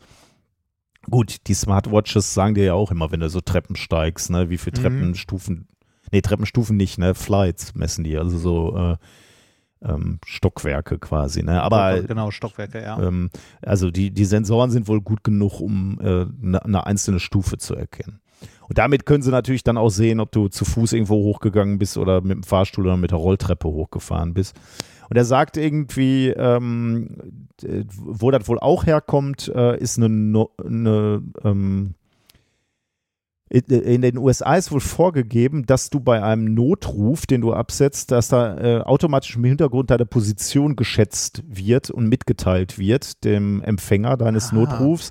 Und das machen die Hersteller über Wi-Fi-Tracking, also genau das, was du auch gesagt hast, ne, was deine Idee war. Trägheitsnavigation, Luftdruck, Magnetometer und Kompass. Ähm, also nicht alles ist notwendig, aber die benutzen halt so viel wie geht. Und äh, damit kannst du wohl äh, auch ohne GPS auf eine Genauigkeit von fünf Metern Personen orten. Also vorausgesetzt jetzt, also wenn du natürlich jetzt irgendwo auf dem Berg liegst, wo kein GPS, äh, wo kein Wi-Fi-Tracking möglich ist oder so, dann wird es wahrscheinlich schon wieder ein bisschen schwieriger, aber obwohl dann wissen sie vielleicht, wie du da hingelaufen bist. Keine Ahnung. Aber jedenfalls äh, werden all diese Sensoren dann eingesetzt und die sind wohl besser, als ich es gedacht hätte. Also, damit ist, glaube ich, dieses Thema, da habe ich wieder was von euch gelernt. Ist, äh, ist fast, also ist, ist für mich äh, auf einer Stufe, dass ich das von euch gelernt habe, mit einer meiner Lebensfragen, warum liegen auf der Autobahn so viele einzelne Schuhe? Erinnerst du dich an die Frage noch, die ich mal hier gestellt habe? Und dann haben uns. Nee, da erinnere ich mich nicht mehr dran. Dann haben uns. Äh, das, äh, das beobachtete ich mein Leben lang, dass einzelne Schuhe auf der Autobahn liegen. Und dann habe ich das hier mal im Podcast gesagt. Und dann haben uns Trucker geantwortet, dass die gesagt haben, die stellen manchmal ihre Schuhe aufs, ah, auf den und vergessen das. Ne? Hänger, genau, und vergessen das. Ja. Und dann fallen die halt irgendwo bei der Fahrt runter und dann liegen die als einzelne Schuhe auf der Autobahn. Und seitdem bin ich so glücklich, wenn ich einzelne Schuhe sehe weil ich es verstanden ah, habe. Weil, weil ich mich immer gefragt okay. habe, warum, wer schmeißt denn Schuhe aus dem Fenster? Jetzt weiß ich es. Naja, gut. Letzter Kommentar, weil ich es verkackt habe und mir so wichtig ist, mich zu äh, korrigieren. Ein Chemielehrer, Thomas, hat uns geschrieben, ja, es gibt keine ah. Natriumchlorid-Moleküle. Das habe ich, glaube ich, so gesagt. Er sagt zu Recht, spricht lieber von Einheiten oder Teilchen. Ein Molekül erfordert eine kovalente Bindung und das ist in Natriumchlorid nicht gegeben. Natriumchlorid ist eine Ionenverbindung. Ionisch, ja, ja. das da hat er völlig recht, da ist mir durchgerutscht, entschuldigt. Äh, es war ihm so wichtig, weil er das natürlich versucht, seinen Schülerinnen und Schülern einzuprägen und einzuprügeln. Und dann macht das irgend so ein promovierter Hansel im Internet genauso falsch. Da kann ich mir vorstellen, dass er da fast gegen die Wand gefahren ist mit seinem Fahrrad, als er das gehört hat. Also Entschuldigung, ähm, werde ich mir merken. Hoffentlich. Genau. Äh, ich auch. Sehr gute Kommentare. Ich bin sehr glücklich mit unserem Publikum mal wieder. So, wie du schon sagtest, wir lernen was dadurch. Wir werden, ja genau. Äh, sollen wir ein bisschen Wissenschaft machen? Wir hatten ja, ja was haben wir denn da? Wir ja schon. Ähm, ich möchte mit Mö dir über das Thema Stahlalt sprechen. Das ist sehr schön und äh, ich werde anschließend, nachdem du uns was über Stahl erzählt hast, äh, etwas über Salz erzählen. Ich habe noch gar die nicht. Salz, die Salzseen von Katan. Von Katan? Ja. Das Spiel Katan? Ja. Ich bin gespannt. Das ist hier gemeint. Uh. Ja. Da wäre Wolltest du gerade sagen, du hast noch gar nichts von Stahl gesagt? Nö, genau. Ich habe nur Stahl alt der gesagt. Titel heißt, der Titel heißt Stahl alt. Da wird es ja wohl um Stahl gehen, oder?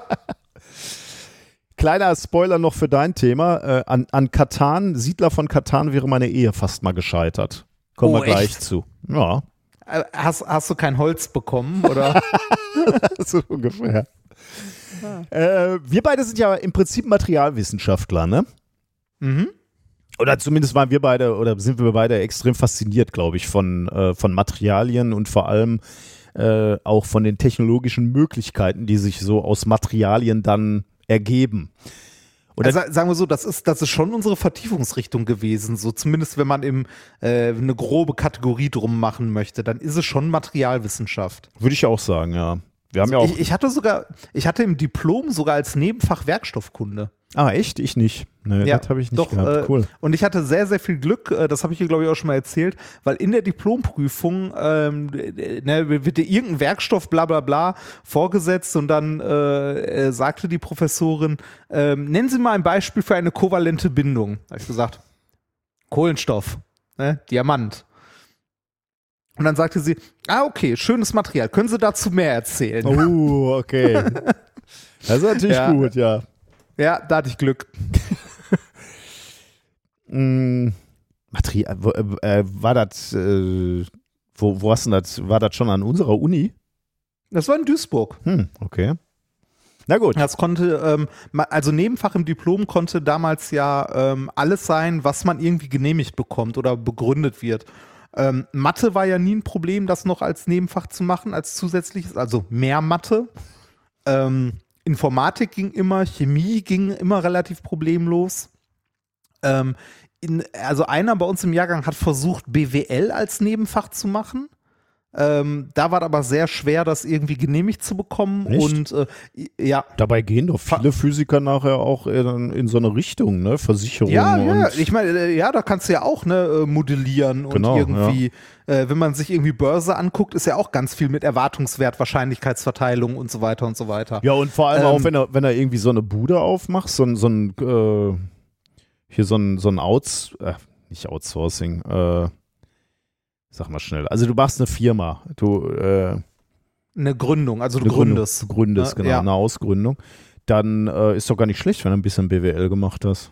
Ja, ja, eigentlich schon. Ähm, ist halt immer die Frage, wer gerade Vorsitzender des Prüfungsausschusses ist Ja. und äh, wie, wie dessen oder deren Meinung dazu Na, ja, ja, ist. okay. Ne?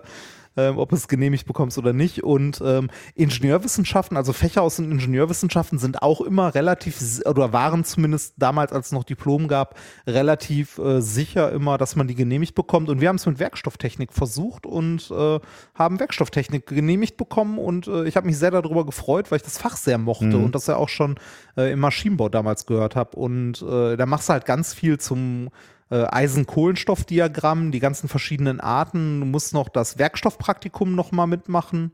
Äh, aber das hat Spaß gemacht. Also das habe ich sehr gerne gemacht. War eins meiner Lieblingsfächer. Also ähm, mich, mich fasziniert äh, faszinieren Materialien auch und ich glaube, das ist auch im, im Allgemeinen so, denn äh, es ist ja schon au auffällig, dass Materialien auch ganze Epochen definieren. Ne? Also äh, Materialien, die die Menschen benutzen, werden dann zum namensgebenden äh, ja, Titel der, der, der, des Abschnitts der Menschen. Also mit anderen Worten, die früheste Epoche der Menschheitsgeschichte zum Beispiel ist die Steinzeit. Ne? Also da, Das- äh, ja. Hm? Also äh, Materialien und technischer Fortschritt sind halt auch immer super eng miteinander Ja, verbunden. Ja, ne? ja. Also ähm, ich meine, wir können, also unsere, man könnte jetzt sagen, ja, aber wir leben im Informationszeitalter, alles ist vernetzt und so. Ja, ja, das wäre aber auch nicht möglich, wenn wir äh, nicht Silizium so Mhm. sauber hinbekommen würden und wenn wir nicht äh, in der Lage wären, da mit Lithografie so feine Strukturen drauf zu machen. Und die so genau zu dopen, den ganzen Kram. Ne? Genauso äh, hätten wir keine Glasfasern, wo wir irgendwie äh, Signale durchschicken können und so. Also technischer Fortschritt in der Materialwissenschaft ist immer super eng verknüpft mit spürbarem technischen Fortschritt und mit äh, irgendwie gesellschaftlicher Veränderung. Mhm. So empfinde ich das zumindest.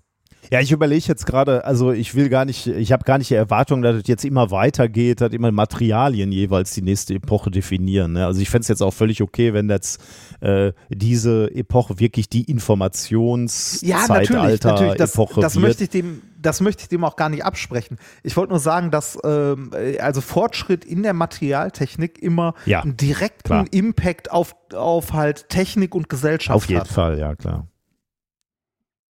Aber ich meine, äh, man, man könnte natürlich auch sagen, ich meine, gut, äh, das heißt hier jetzt zwar Steinzeit, aber es geht im Prinzip ja um das Werkzeug. Ne? Deine Werkzeuge zur Steinzeit war aus Holz und Steine.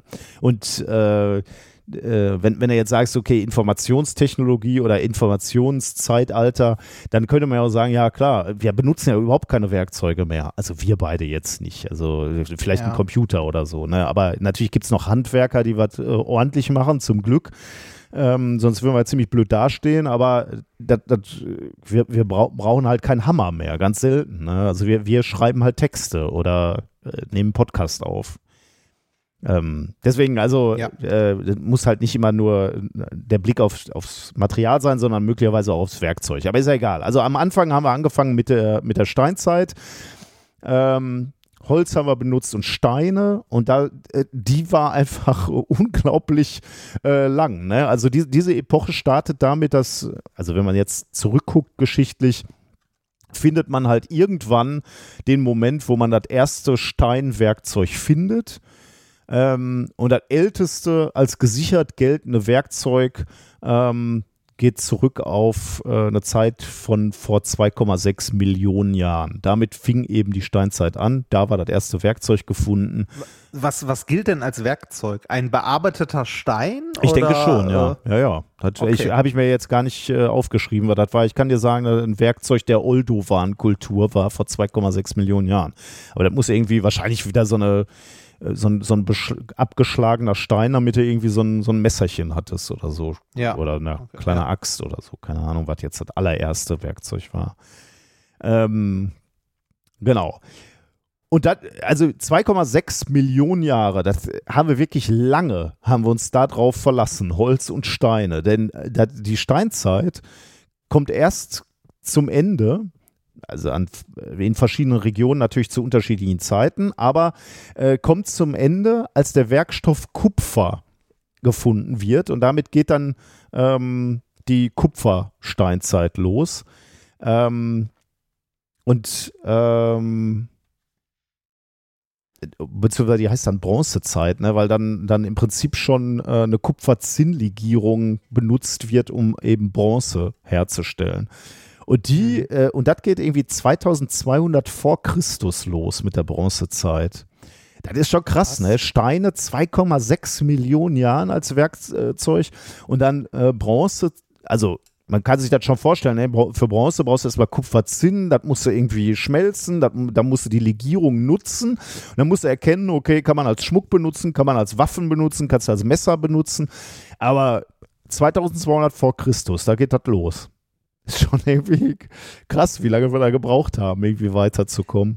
Äh, Ja, also ich, ich finde es überhaupt faszinierend, dass da überhaupt jemand drauf gekommen ist, weil um jetzt äh, Metalle wirklich zu verarbeiten, musst du ja erstmal Erz finden und erkennen. Ja, das stimmt. Also ja. ich, ich glaube nicht, dass ich Erz erkennen würde, wenn ich es in der Hand hätte, zwingend. Ja, gut, vielleicht, es, also- es, glitzert ja wahrscheinlich so ein bisschen. Ja, ja ne? genau, genau, es glitzert. Wenn mir einer sagt, da sind fünf Steine und äh, eins davon ist Kupfererz, guck mal, welches das ist, dann will ich es wahrscheinlich noch hinkriegen, weil es irgendwie glitzert oder so, Mhm. ne, an manchen Punkten.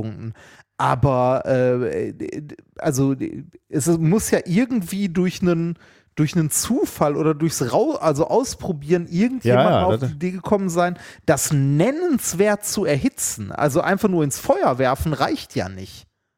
Auch nicht bei Kupfer und Zinn. Ich weiß gar nicht, ob das nicht vielleicht schon. Äh, ähm, was, was hat Kupfer für eine Schmelztemperatur?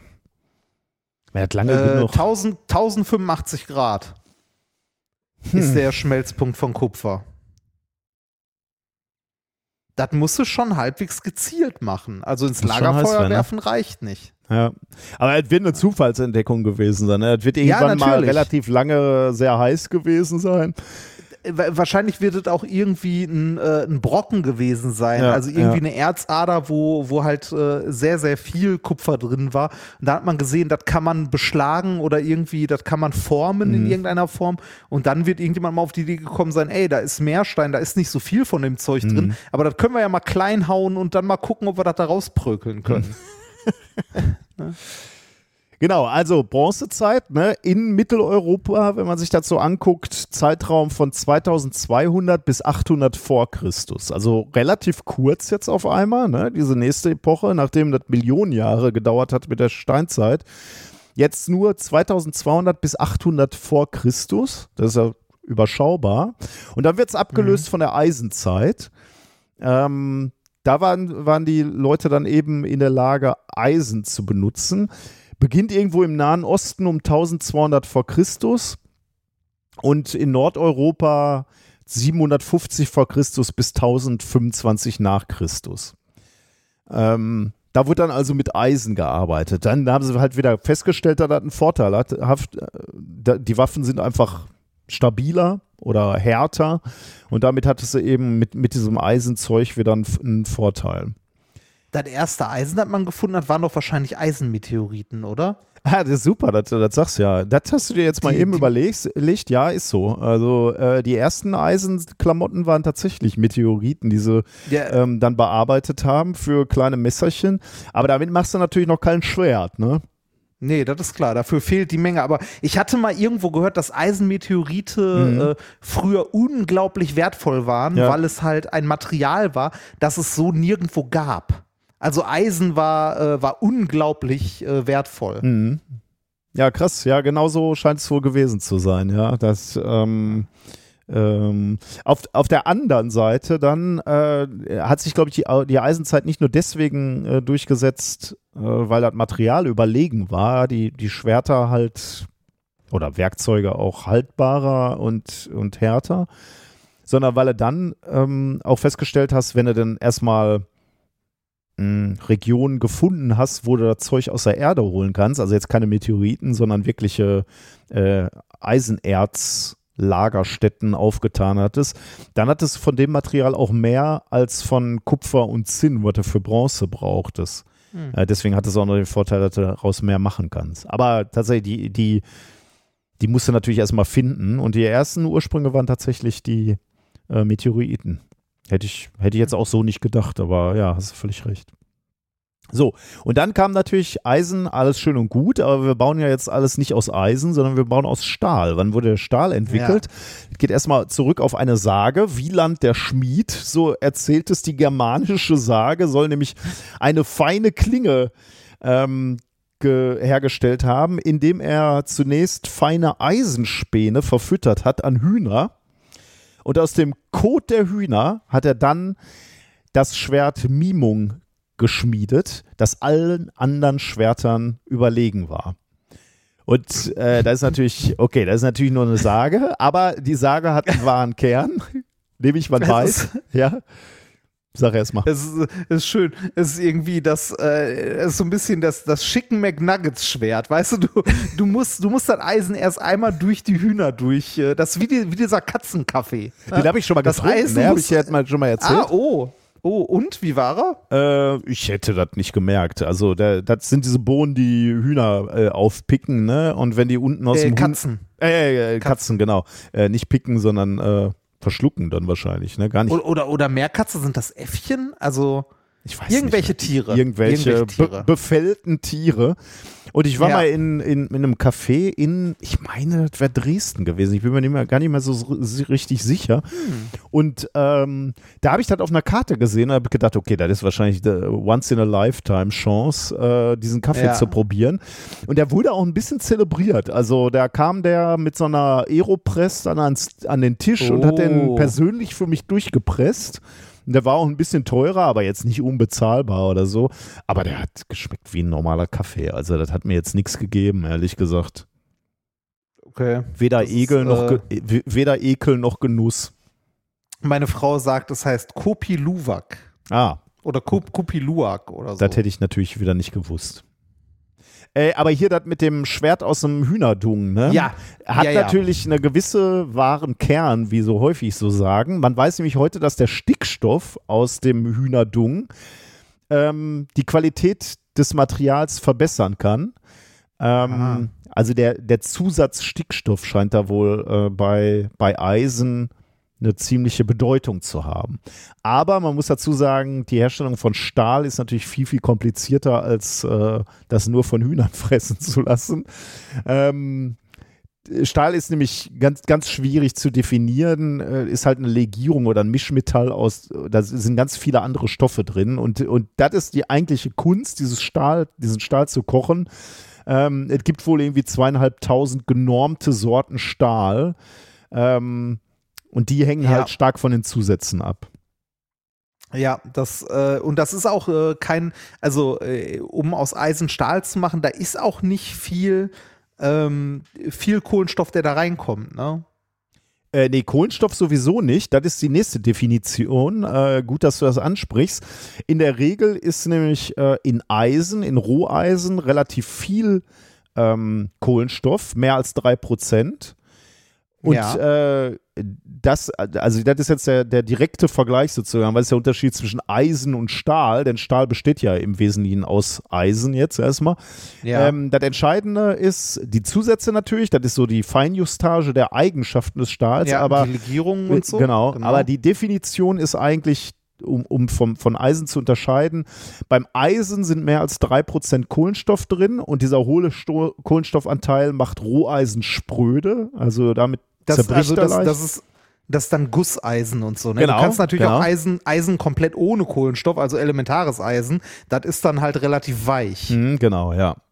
Und, ähm, und Stahl ähm, besteht aus äh, ja, weniger als 2% oder so. Oder keine Genau. Ahnung, wo da die Grenze ist, aber Also mit- weniger als 2% Also ich habe gerade mal Kohlenstoff, Wikipedia aufgeschlagen. Äh, ich sehe hier im Eisen-Kohlenstoff-Diagramm ist die Grenze bei Stahl bei 2,06 Prozent Kohlenstoff. Ja. Oh, echt? So, Also so drunter, genau? ja. Krass, okay. Ja, darunter. Null, also ja, und die, ähm, also die, die Prozentangaben, was für ein Eisen, also nee, was für ein Stahl du dann hast, du hast da ja äh, verschiedene Gefüge, je nach Temperatur Mhm. Ja. und, ähm, und Kohlenstoffgehalt, also irgendwie Ferrit, Perlit, Austenit und so weiter. Und dann spricht man ja auch von austenitischen Stählen, bla Mhm. bla bla. Ich hab, äh, also ich musste, also zu der Zeit, als ich mein, ähm, als ich meine Diplomsprüfung in dem Fach hatte, konnte ich dieses Ding auswendig zeichnen. Ähm, kann ich mittlerweile natürlich nicht mehr. Sollte aber, glaube ich, jeder Maschinenbauingenieur können ähm, und erklären. Zumindest grob. Ja, also dieses, äh, der ähm, äh, Stahl wird dann halt im Stahl, also du, du startest mit dem Roheisen, ne? also Mhm. zu viel Kohlenstoff beispielsweise und äh, dies wird dann im Stahlwerk halt weiterverarbeitet. Wir beide waren ja mal zusammen im Stahlwerk, ne? du erinnerst Ja, dich. in Duisburg. Äh, wir, da haben wir das nämlich genau gesehen, was dann nämlich passiert. Du nimmst das Roheisen ähm, und das wird dann von Stahlarbeitern ähm, in einem großen Topf im Prinzip, also in so einem sogenannten, also der heißt Konverter, äh, mit Metallschrott angereichert. Und ähm, dann wird dem extrem viel Sauerstoff zugeführt. Also da wird Sauerstoff reingeblasen. Und dann re reagiert der Sauerstoff mit dem überschüssigen Kohlenstoff zu CO2 nicht gut. Ist, das macht es halt nicht so umweltverträglich, aber da gibt's, da arbeitet man ja dran, das äh, besser zu machen. Äh, und dadurch äh, entziehst du den Kohlenstoff aus dem ähm, Roheisen und ähm, genau, ziehst den Kohlenstoff quasi aus der Schmelze raus. Und dann veredelst du den noch, dann kommen halt irgendwas rein, was du drin haben willst, Nickel, Chrom, alles mögliche, das sind ja Geheimrezepte zum Teil. Und dann äh, kippst du das Zeug aus, dann ist es fertig, der Stahl, wird dann irgendwie als, ja, äh, weil, weil als Bramme dann da irgendwie äh, gewalzt, ne? Fertig ist da auch nicht Ja, ganz nein, nein, richtig. klar. Der wird, da gibt es noch diverse Nachbar, also Glühverfahren, Klar, um den, ne, Weichglühen und so weiter und so weiter. Aber ja, also das Kochrezept ist dann fertig. Genau, ja, ja, das ist jetzt sehr vereinfacht. Ne? Also das, Ja. ich habe ja gerade schon gesagt, das ist eine Wissenschaft für sich, aber ich wollte jetzt nur mal Ja, ja, grob, ist es, ist es. grob sagen, wie wir vom Eisen Ja. zum Stahl kommen. Äh, und das Entscheidende ist, äh, dieser Stahl ist jetzt weicher, damit kannst du ihn besser schmieden, du kannst ihn walzen, der ist elastischer, aber stabil und widerstandsfähig und deswegen halt ein ähm, überlegener Werkstoff je nach Anwendung im, im Vergleich zum, ähm, zum, zum reinen Eisen. Und jetzt ist natürlich die Frage, weil das so ein überlegener Werkstoff ist, zumindest für gewisse Anwendungen, ähm, wann kamen die Menschen auf die Idee, aus Eisen Stahl zu machen? Ähm, und die ersten, die das gemacht haben, lebten eben auch so um 1400 vor Christi Geburt im Nahen Osten.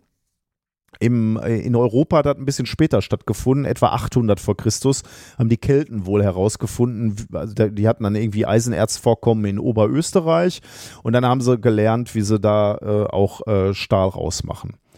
Ähm, genau.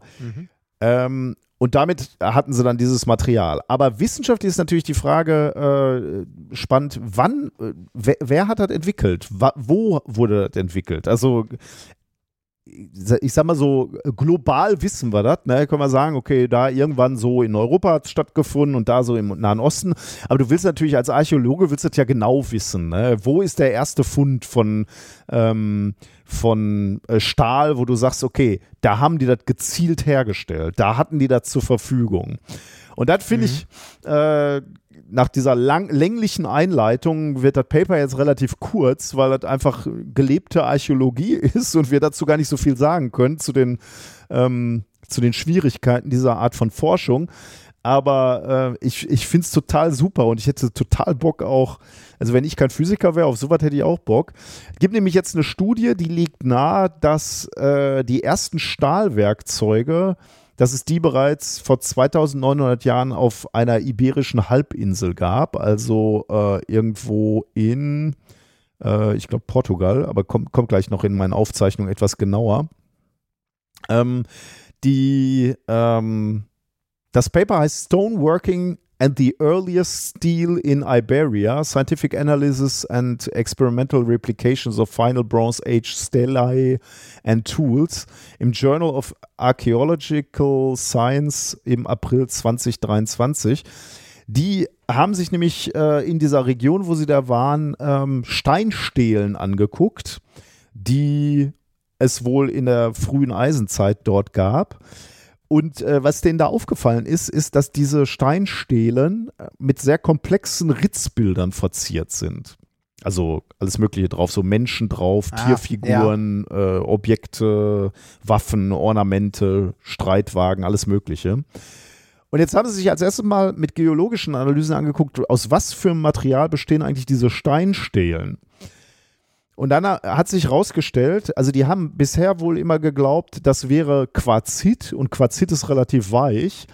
Die haben aber jetzt bei der Analyse festgestellt, das ist gar kein Quarzit, sondern ist äh, Silikat, Quarz, Sandstein und der ist deutlich härter. Und äh, weil das so ein extrem hartes Gestein ist, haben sie sich gefragt, womit haben sie eigentlich diese filigranen Muster da reingekriegt?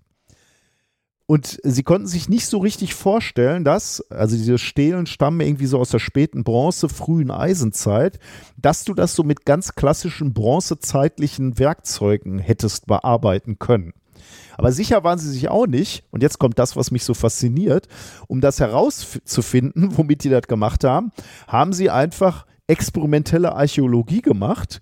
Die haben sich Ah. einen äh, Steinmetz geholt und einen Schmied und einen Bronzegießer und die haben für die Archäologen Meißel aus Stein, Bronze und Eisen und gehärtetem Stahl hergestellt. Das finde ich ja total super. ne? Auf sowas hätte ich ja Bock. Ich war mal äh, bei so einem. So Sachen ausprobieren, ja. ne? Ich war mal Mhm. mit, mit der Familie bei so einem Steinzeitmuseum in der Nähe von Lüttich und da ähm, war auch ein Forscher, der hat uns dann so gezeigt, wie man Feuer macht und solche Sachen. Und da habe ich ihn gefragt, ob der auch bei äh, Ausgrabungen dabei ist. Und dann hat er gesagt, ja. Und äh, da hat er mir auch erzählt, dass er auch so experimentelle Archäologie macht. Also so dann einfach mal so vier Wochen so leben.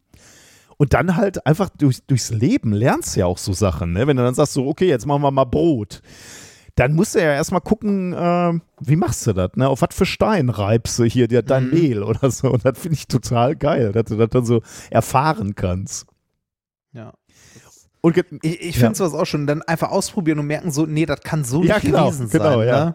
Und das haben die halt Ja. auch gemacht, die haben sich einen Block aus Silikat, Quarz, Sandstein angenommen, also das gleiche Material, aus dem diese äh, Stelen sind. Und dann haben sie versucht, eben genau diese Steinkunstwerke auch nachzugestalten. Und dabei haben sie dann rausgefunden, äh, sowohl die Meißel aus Stein und Bronze haben das überhaupt nicht hingekriegt, ähm, diesen Stein da irgendwie einzukerben, signifikant, vor allem auch noch so filigran. Ähm, sondern das einzige Material, womit das ging, war der gehärtete Stahl. Und damit ist ihnen halt bewusst, dass vermutlich den Menschen da schon äh, Stahlwerkzeuge zur Verfügung gestanden haben müssen. Ähm, und jetzt könnte man natürlich sagen, na gut, äh, das ist ja eher so äh, rückwärts durch die Brust, aber es gibt wohl auch Funde in der Nähe von eisernen äh, Meißeln, also irgendwo im Süden Portugals haben sie die gefunden, äh, von ungefähr 900 vor Christus, äh, die sie dann metallur metallurgisch äh, analysiert haben. Und äh, da haben sie festgestellt, dass äh, zumindest ein Meißel aus dieser Region schon Stellen von aufgekohlten, gehärteten Stahl enthalten hat. Ähm, und damit gehen sie davon aus, dass, äh, dass nicht nur, dass sie da nicht nur zufällig drin gefunden haben, sondern dass das wohl auch äh, ja, wirklich äh, genutzt wurde, um dann eben diese Kunst herzustellen. Und das wäre dann so die erste datierte, geo geografisch als auch zeitlich datierte, ähm, der Nachweis, dass die Leute da eben Stahl schon gezielt hergestellt haben und genutzt haben. Lange vor den Mhm. Römern übrigens auch damit. Spannend, sowas. Also, es, Ich hätte- also ich finde diesen, diesen Aspekt äh, experimenteller Archäologie. Ich finde es auch mal cool, wenn die, wenn die versuchen, irgendwelche Hütten oder also so riesige Dinger Ja. zu bauen, äh, mit den, äh, also mit den Sachen, die damals zur Verfügung standen. Oder auch diese, diese Boote bauen und dann gucken, ob du nach Amerika fahren kannst. Ne? Finde ich auch ziemlich geil irgendwie. Wäre ich auch dabei irgendwie. Ich, das füttert natürlich auch so ein bisschen meine postapokalyptische Sehnsucht. Ja, Äh, herauszufinden, Natürlich. äh, wo, womit könnte ich überleben? Ne? Könnte ich mir Brot machen? Könnte ich, könnte ich Ackerbau betreiben? Äh, könnte ich Strom machen? Wo, wo, äh, auf was müssten wir uns reduzieren, wenn ich der Einzige wäre, der, äh, der den Fortschritt äh, definieren würde? Wäre schon sehr traurig, fürchte ich. Ich kann Da haben, nicht wir, viel. da haben wir doch dieses, äh, da haben wir doch dieses Buch geschenkt bekommen. Ähm, hier How to Reset the World oder so. Ah, stimmt, ja. Mhm. Ja, ja. Das wäre dann, äh, dann muss man alles äh, verinnerlicht haben.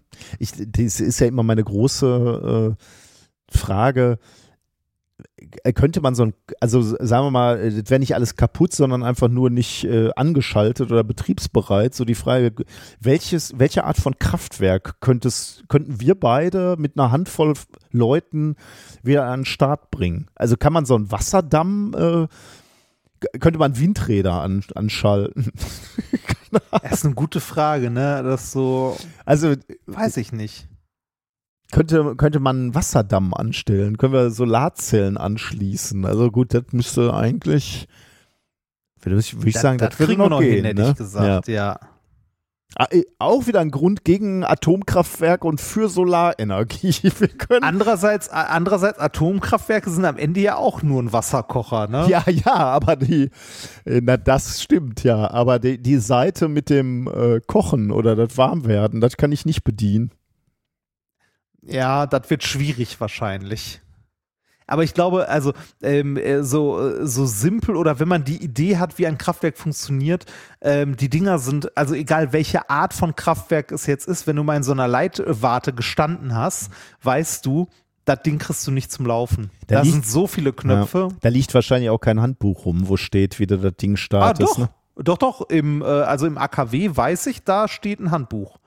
Ja, aber eins, Ähm, das man also- auch lesen kann, also wo steht, so jetzt drücken Sie. Da, Ähm, da, da, da sind alle Prozesse drin beschrieben, ja. Äh, Vom Starten des Dings bis zum Runterfahren, bis zu sämtlichen Störfällen und was zu tun ist, wenn Lampe 5 leuchtet und Lampe 6 nicht und so. Äh, das Ding ist aber jetzt kein Handbuch, das du dir vorstellst, wie, ähm, äh, ne, also wie so ein Telefonbuch, das irgendwo liegt, oder sondern IKEA-Aufbauerleitung von, vom IWA-Regal. Nee, nee, genau so was nicht. Du musst die Dinge halt auch lesen können. Ne? Dafür musst du halt äh, die Ausbildung dann als, äh, als Kraftwerksführer quasi machen. Äh, und das ist nicht ein Buch, sondern das ist eine Schrankwand voll mit Ordnern. Mhm. Ne? Also das sind halt viele. Du musst auch wissen, wo du nachgucken musst und so. Also meinst du, kriegen wir nicht hin, wenn wir da irgendwie vier Wochen Nee, Zeit glaub, haben ich- und uns das dann mal ja. durchlesen und dann bringen wir das Also ans äh, Rennen? die, die Frage ist, ob wir uns trauen, irgendwann mal auf irgendeinen Knopf. Ich hätte Angst. Ja, ich auch. Weil dann müsstest du ja auch wissen, was du tust, wenn Dinge nicht funktionieren dann. Ne? Ja. Und wie du das Ding kontrolliert wieder runterfährst in dem Moment. Ich finde ich find eh, also ähm, so faszinierend ich große Maschinen finde, so gruselig finde ich große Maschinen. Ich auch, ja, das kann ich nicht anders sagen. Also je, ja. je, jede Art von großer Maschine äh, finde ich irgendwie, also auch wenn ich auf so einem Wasserdamm stehe oder an so einer Turbine in einem Kraftwerk oder so, das ist, boah, da bekomme ich jetzt eine Gänsehaut, wenn ich nur dran denke. ja, ja, das äh, geht mir so ähnlich, ja. Ich finde auch große, große Objekte gruselig. Ja, genau. Ein Ausflug in die experimentelle Archäologie. Sehr schön. Ähm, dann ähm, äh, kommen wir jetzt zu dem Part, der deine Ehe mal fast zerstört hätte. Ah, Äh, Die Salzseen von Katan. Äh, Möchtest du diese Geschichte kurz erzählen? Also wir, waren, wir, wir konnten äh, die Siedler von Katan kannten wir als Spiel gar nicht und dann hat ein Freund hatte uns das mal gezeigt und dann haben wir das mit äh, dem befreundeten Paar immer gespielt und die kannten das Spiel aber schon sehr sehr lange und äh, waren da auch gut drin, sage ich jetzt mal und wir waren, ich weiß nicht, drei, vier, fünf Mal bei denen zu Gast und immer haben wir verloren. Immer haben es wir gibt ja verloren. verschiedene Strategien, die man da fahren kann. Ja, ne? aber ist egal, wir haben immer verloren. Ähm, ich glaube, wir haben Seefahrer oder so dann schon gespielt, ne? also schon diese erste Erweiterung. Aber das ist ja wirklich Mhm. auch ein geiles Spiel eigentlich. Aber jedenfalls Mhm. ähm, äh, war dann bei, bei unserem letzten Besuch, äh, war, äh, war ich kurz davor zu gewinnen. Äh, und äh, dann äh, hat meine Frau völlig sinnlos mit dem Gastgeber gehandelt, äh, was dazu führte, dass er Ich dann höre gewo- da immer noch einen gewissen Vorwurf. was? Da habe ich nichts rausgehört. Ich habe das Ereignis völlig neutral formuliert. Ähm, der, äh, dann hat der Gastgeber wieder äh, gewonnen und wir sind dann schweigend nach Hause gefahren und haben uns dann äh, noch Vorwürfe gemacht. Äh, ja. Aber wir, wir haben die menschliche Größe dann ähm, bewiesen, um wieder zueinander zu finden. Und da war alles gut. Man handelt nicht mit dem Feind. Ja, so, das kannst du ihr mal nächstes Mal sagen. Nächstes Mal, wenn wir zu den nächsten Auftritten fahren, können, wir das gerne nochmal ausdiskutieren. Da kannst du mal für mich Partei ergreifen. Finde ich gut von Ja, dir. gerne doch. Gerne doch. Ähm, ja, äh, ich habe, ähm, äh, also ich habe die, die Siedler von Katan auch eine ganze Zeit lang relativ viel gespielt. Ähm, so bei Spieleabenden. Es ist ein wunderschönes Spiel. Ähm, und es gibt, ich weiß nicht, wie viele Erweiterungen mittlerweile. Mhm. Also ich, äh, ich erinnere mich noch dran, dass äh, als wir damals gespielt haben, das war die Siedler von Katan, dann gab es, äh, ich glaube, Burgen und Ritter oder so ist die erste Erweiterung. Ich dachte, Seefahrer Die- wäre die erste. Nee, ich glaube, glaub, Seefahrer ist schon die zweite, okay. oder? Ja, kann sein, ja. Burgen und Ritter. Weiß ich nicht ja. mehr, aber mit, mittlerweile gibt es ja, äh, mittlerweile gibt es wahrscheinlich äh, das Finanzzentrum, die Raumfahrer, mittlerweile gibt es wahrscheinlich alles. Die Raumfahrer gibt es wirklich, ne? Also, Ähm, Die, echt? das ist aber keine Erweiterung für Siedler von Katan, aber es gibt die Sternfahrer, heißen die, glaube ich. Sternfahrer von Katan. Ah, Äh, da ist das gleiche nochmal, spielt aber dann im, im Weltall, ja. so, welche, welche Erweiterung gibt es denn? Weiß nicht, kriegen wir jetzt nicht raus. Ne? Entdecken und Piraten, Händler und Barbaren. Okay, es gibt viel. Nee, aber das ist auch geht's- Kartenspiel, oder? Aber mach mal weiter, ja, erstmal. Ist egal, da, da, darum, darum geht es auch gar nicht. Ähm, es geht um, äh, wie im Titel ja schon drin steht, Salzseen. Denn äh, überall auf der Welt finden sich Seen aus Salz oder ausgetrocknete Flächen aus Salz. Also Gebiete, die mit einer Salzkruste überzogen sind. Und egal wo auf der Welt die sind, die haben immer eine gemeinsame Charakteristik. Und zwar alle. Auf der Oberfläche bilden sich Polygone und das sind fast immer Sechsecke. Ja, Ähm, wie bei den Siedlern. oh, sehr gut, okay. Ja, Das sind fast immer Sechsecke und die sehen überall auf der Welt gleich aus. Die haben immer in etwa die gleiche Größe und zwar einen Durchmesser von ein bis zwei Metern. Und an den Rändern der Sechsecke bilden sich erhobene, also erhabene Ränder, so leichte, ja, Wände ist zu viel gesagt, aber die, ne, da, ja, das ja, sind halt Ränder, die sind dick. sofort ein Bild vor Augen, ja. Ja, und das ist an sich sehr erstaunlich, denn äh, die Regionen, in denen diese Salzseen auftauchen, also auftreten können, die sind teilweise hart unterschiedlich. Also die Salze sind extrem unterschiedlich in ihrer chemischen Zusammensetzung, die geologischen Voraussetzungen sind andere, generell andere Umweltbedingungen und trotzdem sind es immer diese Muster, die da auftreten. Okay. Und das ist auch nur bei, nur bei Salzseen so. Das ist nicht, also wenn man sich äh, so Trockenrisse in irgendwelchen Wüsten anguckt, wo Lehmböden austrocknen oder so, ähm, äh, da sehen die äh, Risse anders aus und unterscheiden sich auch weltweit, je nachdem in welcher Region, was für eine Feuchte und so weiter. Bei Salzseen hat man aber immer diese sechseckigen oder meist sechseckigen Kacheln mit einem Durchmesser von ein bis zwei Meter. Und die Struktur, die man da sieht an der Oberfläche, die ist sogar unabhängig davon, wie dick die Salzkruste ist. Vollkommen egal, ob die ein paar Zentimeter nur dick ist oder mehrere Meter Hm. dick. Okay. ist schon erstaunlich Ja, irgendwie, ne? ja. Und äh, das war was, was äh, vielen Wissenschaftlern wohl lange ein Rätsel äh, geblieben ist. Und dieses rätselhafte Phänomen wurde jetzt von einer Gruppe aus Graz genauer untersucht und äh, die haben ihre Erkenntnisse veröffentlicht in dem Paper Salt Polygons and Porous Media Convection. Okay. Es erschien am 24.02. in, jetzt kommt wieder eine schöne Zeitschrift, Physical Review X. X? X. genau. Also X. Das ist so ein bisschen, wenn, wenn du da ein Paper gelesen hast, hast du auch so ein bisschen das Gefühl, habe ich Ihnen hier die Wahrheit erzählt oder Sie wieder aufs Glatteis geführt? mein Name ist Jonathan Frings Remford und schalten Sie das nächste Mal wieder. Also, ja, es gibt Physical Review X. Okay. Naja. Ähm, was haben die Forscher gemacht? Die haben ähm, sich die, also die haben sich chemische und geologische Daten von zwei Salzseen aus Kalifornien äh, besorgt und ein bisschen genau angeguckt. Also ähm, die chemische Zusammensetzung der Salze und wie dort die geologischen Ge Begebenheiten sind und haben damit ein von ihnen entwickeltes Computermodell zur Fluiddynamik gefüttert. Ähm, und haben dann an ihrem Modell, das ist ja das Schöne an so Modellen, da kann man an Parametern drehen, haben die an den Parametern rumgedreht und mal ausprobiert, welche Parameter, an denen sie dort spielen können, denn ähm, also charakteristisch oder wichtig sind für die Bildung dieses Musters. Also welche sind die kritischen Parameter? Denn ähm, die müssen ja, also äh, wenn das überall auf der Welt auftaucht, dann muss es ja einen physikalischen Prozess geben, der das formt, der überall gleich ist. Ja. Und also einen Schlüsselmechanismus sozusagen ähm, für diese sechseckigen Platten und äh, mit den erhabenen Rändern. Und äh, den haben sie gefunden. Und zwar durch äh, sowohl Experimente als auch numerische Simulation, ähm, als auch ähm, äh, Abgleich mit vorhandenen Daten und äh, haben dann daraus ein Modell gebaut, womit sie die, äh, also das Formen dieser sechseckigen äh, Muster erklären können. Also diese Salzkruste Ja. m- äh, die mit den Wänden. Und zwar funktioniert das folgendermaßen. In so einem, also in, äh, wenn wir uns so eine einzelne Platte angucken, also einen so einen Bereich, dann verdampft in der Mitte, also gerade an der Oberfläche, das Wasser, wenn da die Sonne drauf ähm, scheint. Mhm. Das führt dazu, dass ähm, äh, das Wasser oben eine höhere Salzkonzentration hat und ne, weil ja Wasser wegdampft, ja. das Salz bleibt zurück und von unten aus dem Grundwasser ähm, weniger salziges Wasser nachfließt. Ah, um so einen Ausgleich zu schaffen, ne? Genau, genau. Das fließt von unten in der Mitte der Kachel nach. Das führt dazu, ähm, dass an der Oberfläche sich immer salzigeres Wasser sammelt, weil ja immer Wasser wegsalzt und von unten salziges Wasser nachfließt.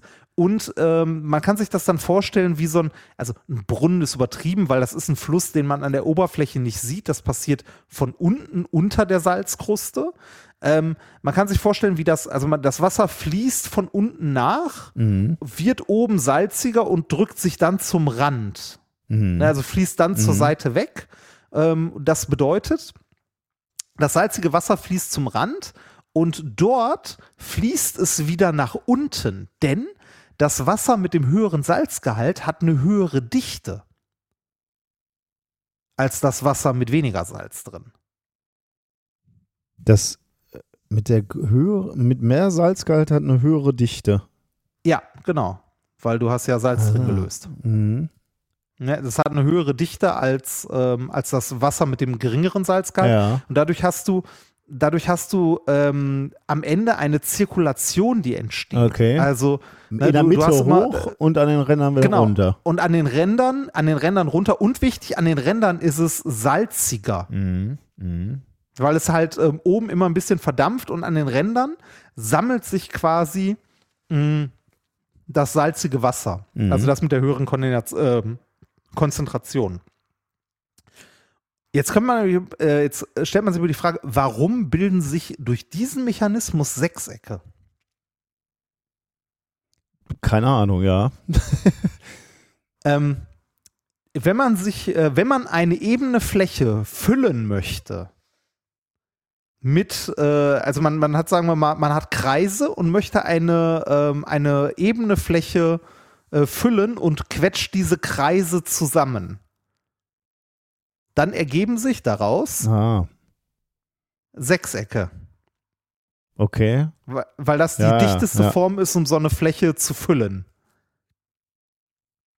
Also rein geometrisch. Kennt man auch von Bienenwaben. Die Natur macht das von alleine auch. Ne, die, die Bienen bauen ja auch Sechsecke, weil das die Fläche am besten ausnutzt. Mhm. Und dieser Mechanismus, der gerade beschrieben wurde, dass das äh, salzige Wasser halt äh, in der Mitte nach oben fließt und am Rand runter, wäre eigentlich kreisrund. Ne? Also Mhm, gibt ja, ja, keinen Grund, ja. warum sich da Ecken bilden sollten. Aber wenn du mehrere Stellen auf so einem Salzsee hast, wo halt äh, so, eine, so eine Zirkulation entsteht und du davon und du die möglichst oft, also die stoßen ja Mhm, irgendwo auf mhm. der Fläche aneinander. Ja. Mhm. Und dadurch bilden sich diese Sechsecke, weil die halt quasi auf die Fläche gequetscht werden. Und Aber hattest du Das ist- am Anfang gesagt, dass Ja. auch die Größe dieser Sechsecken überall auf der Welt gleich sind? äh, ja, im Wesentlichen, also so der, also zwischen ein bis zwei Meter. Hm, ah, okay, aber schon mit einer gewissen Äh, Varianz, weil ich habe mich gerade gefragt, also ja, ja, ja. das Nein, muss nicht, ja nicht, von nicht, viel abhängen, also auch sowas wie Salzgehalt oder so, vielleicht am Äh, Anfang genau. initial. Hm. Genau, das, äh, das haben die äh, Forscher tatsächlich in dem Paper auch äh, ausgerechnet, wie man, also die, die kommen auf diese Größe. Für die typischen Salzgehalte, die man so hat, ähm, ist die Wellenzahl, die sich da ergibt, ähm, genau die mit dem Durchmesser dieser, also dieser, ähm, äh, also dieser Sechsecke. Also das hat, hängt natürlich von der Salzkonzentration ab, aber da die halt äh, sich an der, Ober an der Oberfläche immer annähert, bewegt man sich immer in diesem Bereich Mhm. von so ein bis zwei Metern, nicht größer. Ähm, wenn man jetzt mehrere von diesen, von diesen zirkulierenden Strudeln quasi nebeneinander hat, dann ist es so, dass die an ihren Rändern ja genau dort zusammenstoßen, wo die höchste Salzkonzentration ist Mhm. Ja. die nach unten fließt. Und genau deshalb lagert sich dort auch am Mhm. meisten Salz ab und deshalb bilden die höchsten, diese, ne? genau, bilden die diese kleinen Wände an den Rändern der sechseckigen Grundfläche. Ja, krass, okay. Ist spannend, oder? Und also das, der, wus- der, das wusste man bisher nicht. Nee, das wusste man so bisher nicht. Ähm, das haben die hier zum ersten Mal simuliert und konnten das äh, halt an, anhand dieser Parameter erklären. Und äh, das ist, äh, wie die Forscher selbst sagen, absolute Grundlagenforschung. Das hat man halt aus Interesse gemacht. ne? Also es gab jetzt nicht irgendwie, dass man sagt, so, oh, das kann ich aber für irgendwas nutzen, sondern ähm, man hat was, also das, was Forschung so schön macht. Man sieht ein Phänomen und kann es nicht erklären und fängt dann an, sich zu überlegen, woran es liegen könnte und fängt an, Modelle zu modellieren und sieht irgendwann, das könnte sein. Äh, das Modell an sich ist jetzt äh, natürlich trotzdem nützlich, denn das hilft bei der Vorhersage, ähm, wie viel Staub von diesen Oberflächen solcher Seen gelöst wird. Also wie da die Salzkonzentrationen sind und wie viel Staub dort gelöst wird. Und das hat Einfluss am Ende wieder auf Wolkenbildung und die Verteilung von Mineralien in den Ozeanen. Oh Gott, okay. Ja, das äh, war nicht besonders lang, das war ein kurzes Thema. Nee, aber, schön. ähm, also, weil man ja. mit relativ einfacher Physik ähm, versteht, wie diese Strukturen entstehen. Cool. Genau. Und äh, ich fand es so schön, dass es Sechsecke sind. Ja, okay, das passt natürlich wirklich gut zu Katan. Ja. Gut, Ja, dann äh, machen wir noch eben den Schwurbel. Ähm, warte ich mal. bitte darum. Ich muss eine Kapitelmarke. Ist ein kurzer Schwurbel. Äh, wir sind ja schon wieder lang geworden. Dann machen wir einen ganz, machen wir einen Kurzschwurbel. Ähm, wir kommen nämlich nochmal zurück zu, zum Orpanit. Wir hatten ja neulich schon mal Oh äh, Orpanit, ne? Also eigentlich war das ja Org Orgonit, aber dann hatte sich ja ein, ein findiger Mensch aus Wuppertal überlegt, ach, da packe ich doch eine Wortmarke drauf, dann kann ich mir das schützen lassen und ich nenne den Quatsch einfach Orpanit. Ähm, Ja. Und ich habe jetzt äh, gesehen, oder uns wurde nochmal zugeworfen, ähm, auf der Webseite, wir haben den Link auch reingeschmissen, verkaufen die auch schöne Cloudbuster. Also Ah. weder, weder aus diesem Orpanit-Scheiß oder Orgonit-Scheiß. Also einfach ähm, ein bisschen ähm, Glitzermüll in einen Eimer gekippt, da dann hier den, den Harz drauf, damit du da den, den Eimer ausfüllst und dann rausgezogen und dann äh, hast du dieses Organi Orgonit oder Orpanit, wird auch jetzt gerade Nens gemacht, was ja gut für alles Mögliche ist. Und äh, da haben sie dann noch ein Kopf Kupferrohr reingeballert und dann hast du einen sogenannten Cloudbuster gebaut. Ein Cloudbuster, der dir die Chemtrails abwehrt. Und das finde ich echt mal wieder richtig hart, muss ich sagen. Ähm, ja. Dass Leute halt so, so schön die Psychosen von Menschen füttern. Ne? Also, dass irgendwelche Menschen ja. eh schon Schiss haben vor Chemtrails und dann verkaufst du denen da so einen Orpanit-Schwachsinn für viel Geld damit es denen besser geht. Aber das Problem ist ja, damit wirst du ja deine, ähm, deine Ängste nicht los, ne? Deine, äh, ähm, ja, äh, deine, deine, Psychose. deine Psychose, genau, äh, sondern die fütterst du ja eigentlich nur damit. Ne? Wenn du denen dann noch so was Teures verkaufst, glauben die ja, ah, ja, es gibt wirklich einen Grund, warum ich den, also mein, mhm. meine Angst wär, war gerechtfertigt. Und was ich hier so schön finde, ähm, da wollte ich dann nochmal darauf hinweisen, ähm, wie, wie, wie das dann weitergeht, wie das dann einfach weitergedreht wird. Also diese Firma hier, die Familie Wert äh, mit ihrem Opanit, die verkauft halt diesen Schwachsinn, diese Cloudbuster auch. Und ähm, das ist die, also ich habe, wir haben hier unter anderem die FAQ äh, verlinkt und da ist die Frage 31. Hm, da fragt jemand, bei der Cloudbuster-Lieferung ist ein Metallschälchen dabei. Wofür ist dieses? Und die Antwort ist schon wieder so super. Also da, da, packen die einfach noch einen kleinen Schwurbel auf ihren Cloudbuster, der ja auch schon ein Oberschwurbel ist, mit drauf. Und was ähm, kommt noch drauf? Und das kenne ich nämlich, äh, weil, weil mir schon mal eine Bekannte erzählt hat. Ähm, bei, bei, die wohnen in einem Haus und von unten vom Balkon riecht es immer so nach Essig. Und die haben sich dann immer schon gewundert, warum das so ist. Und dann haben sie ihre Nachbarn mal drauf angesprochen und die haben dann gesagt, ähm, die verdampfen Essig, weil äh, das gegen ähm, Chemtrails hilft. Oh Gott. Und äh, diese Firma hier mit diesem Opanit, die packt jetzt zu jedem Cloudbuster noch ein Metallschälchen und jetzt äh, lese ich dir die Antwort vor. Das Verdampfen von Essig bei der Bekämpfung von Chemtrails hat sich mittlerweile herumgesprochen siehst du mal. Schön, auf das hat für, sich herumgesprochen. Genau, auf was für einem Niveau hier argumentiert wird. Ne? Es hat sich herumgesprochen. Und durch das Schälchen bieten wir unseren Kunden auch diese Möglichkeit. Das heißt, das Schälchen wird mit Essig bzw. Essigessenz befüllt und oben auf das Kupferrohr gestellt, damit die Orgonenergie die Essiginformation in die Höhe von 8000 bis 10.000 Meter transportieren kann. Also. Oh. Also, das ist doch irgendwie unfassbar, wenn du erstmal in diesen Trog gefallen bist und diese Scheiße glaubst, dass du dann einfach, dass dir jeder jeden Scheiß verkaufen kann. Da, du musst, du brauchst dann Hilfe, verdammt. Denn diesen ja. Menschen muss geholfen werden und die verkaufen denen immer noch mehr. Nochmal ein Schälchen mit Essig drauf. Und du fütterst diese Psychosen, ne? dann kaufen die sich erst einen Cloudbuster, dann müssen sie da noch Essig drauf tun und die Angst muss immer größer werden. Und da die Angst bei, diesen, bei diesen Menschen immer größer wird, das sieht man auch an der nächsten Frage. Die nächste Frage ist nämlich in dieser FAQ, muss ein Cloudbuster umgestellt werden, um eine Ortung zu verhindern? Und dann antwortet diese Fa Familie hier nochmal, diese Firma. Diese Frage bekommen wir oft gestellt, da es bewusst Falschinformationen, insbesondere auf Telegram, gibt, dass mit dem Umstellen der Cloudbuster die Ortung durch Flugzeuge, Drohnen und Hubschrauber vermieden werden kann.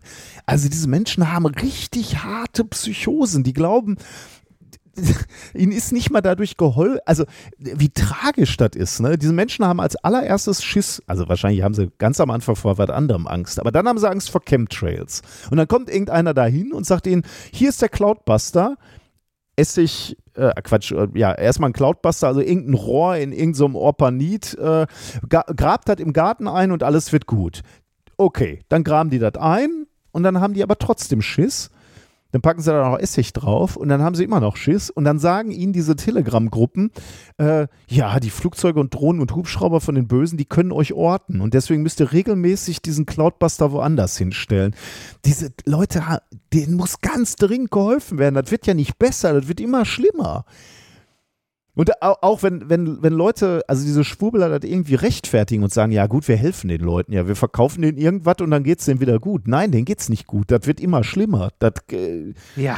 du packst Ja. immer was drauf. Also die sind ja nicht glücklich mit ihren Cloudbustern im Garten. Die, die, dann haben sie Angst, dass sie geortet werden und auch noch eine Zielscheibe sind. Ja, das finde ich ganz hart, dass das hier auch noch so gefüttert wird. Ey. Ja, das ist. Äh, ey, ich. Also ich habe für diese Menschen nur noch Verachtung über. Ja. Also nicht für die, für, nicht für die Opfer, Nee, nee, sondern klar. für die, für die Die Täter. das befüttern. Hier, ne? die, die befüttern Ja. das ja auch noch, ne? die dann auch irgendwelche Orgon-Pyramiden und so verkaufen. Äh, ich habe äh, die Seite gerade auch nochmal aufgerufen gehabt und äh, da ist, äh, war nochmal auf dem Über uns Teil und ähm, da ist, äh, da, also der letzte Teil in, was uns und unsere Orgoniten ausmacht, der letzte Punkt ist, wir verzichten bewusst auf das Einkaufen von Influencern und das Buchen von Sendezeit von Verkaufskanälen, um die damit verbundenen Kosten in Form von günstigeren Preisen lieber direkt an unsere Kunden weiterzugeben. Oh ja. das ist aber nett. Ja, sie ist super, ne? Finde ich Also, super. Ja, so sind sie, die Brüder. Ätzend. Äh, Ich finde es wirklich ätzend. Also ich ähm, äh, eigentlich, äh, also ich finde es so schade, dass man nichts gegen diese, gegen diese Menschen tun kann. Mm. Oder nur sehr, sehr wenig, weil die, weil die sehr häufig sehr genau wissen, was sie tun dürfen. Ja. Ne? Na gut, lass uns noch Hausmeisterei machen. Dann machen wir einen Ja. Deckel drauf. Sind schon wieder lang genug. Hausmeisterei. Wir ähm, wollte mal wieder erwähnen, wo wir als nächstes spielen. Wir spielen ähm, jetzt als nächstes in Erfurt. Da gibt es sogar noch ein paar Resttickets. Irgendwie äh, muss das eine spannende Location sein. Wir waren noch nie da. Ne? Wir haben heute erfahren, dass wir irgendwie zwei Stunden vor Beginn der Show Einlass haben. Da Der gibt kann- es irgendwie Essen der kann oder wohl noch so, essen, ne? an ne? Tischen. Ich Ja. weiß gar nicht, wie wir das dann machen. Äh, bisher Weiß standen wir ja immer auf, an der Tür, aber zwei Stunden können wir da nicht rumstehen. Ähm, aber wir können vielleicht das Essen bringen oder so. Nein, keine Ahnung. Ähm, gucken wir mal, wie wir das machen. Aber ähm, ich bin gespannt. Also 10.3. Erfurt, 11.3. Dresden. Also das ist ausverkauft, das brauche ich dann eigentlich auch nicht sagen. Bonn ist ausverkauft. Dann sind wir in Heidelberg am 18.3. Da gibt es noch Tickets. München, München ist ausverkauft zweimal, aber Ulm, der, am 26.03. gibt es noch Karten. Mhm. Und dann bin ich erstmal einen Monat in Familienreha. Ähm, genau, das waren die Termine vor der Reha noch. Also 1, 2, 3, 4, 5, 6, 7 Termine haben wir jetzt noch im März. Erfurt, Dresden, Bonn, Heidelberg, München, München und Ulm. Ich freue mich auf jeden. Ich freue mich auch auf jeden davon. Vor allem, weil davon schon so viele ausverkauft sind. Also, ne, es macht immer Spaß, in einem vollen Haus Ja, zu auf jeden spielen, Fall, ja, klar. Das ist Ja. immer schön. Okay, dann, ähm, ja, ah nee, du hast noch was? Ja, ich wollte gerade noch den Tipp loswerden. Äh, Selbst wenn äh, eins der Dinge ausverkauft ist, haltet dann mal die Augen bei Twitter oder so offen oder Instagram. Häufig gibt es Leute, die noch irgendwie dann doch eine Karte abgeben wollen, weil sie krank, kein Babysitter oder sonst irgendwas. Äh, und äh, da wir das nicht organisieren können, teilen wir das gerne auf Twitter, wenn ihr uns menschent, oder auf Instagram, äh, um die Karten noch irgendwie weiterzugeben. Ähm, äh, da lohnt zumindest an dem Tag, wo die Veranstaltung ist, oder einen Tag vorher vielleicht mal einen Blick drauf. Genau. Wäre doch schade, wenn dieser Karte was zustoßen würde. Ja, mir hat nämlich heute jemand geschrieben äh, und gefragt, warum der Link äh, zu der Veranstaltung im Baunatal nicht mehr funktioniert. Er hätte gerne eine Karte gekauft. Heute. Ja, da habe ich ihm geschrieben, das war letzte Woche. Und das war ihm dann sehr peinlich. Okay, das ist Ja. witzig. ja. Nun ja. Okay, dann sind wir durch, glaube ich, ne? Ja, dann sind wir durch. Das war methodisch inkorrekt Folge 240 vom 7.3.2023. Bis nächste Woche. Tschüss.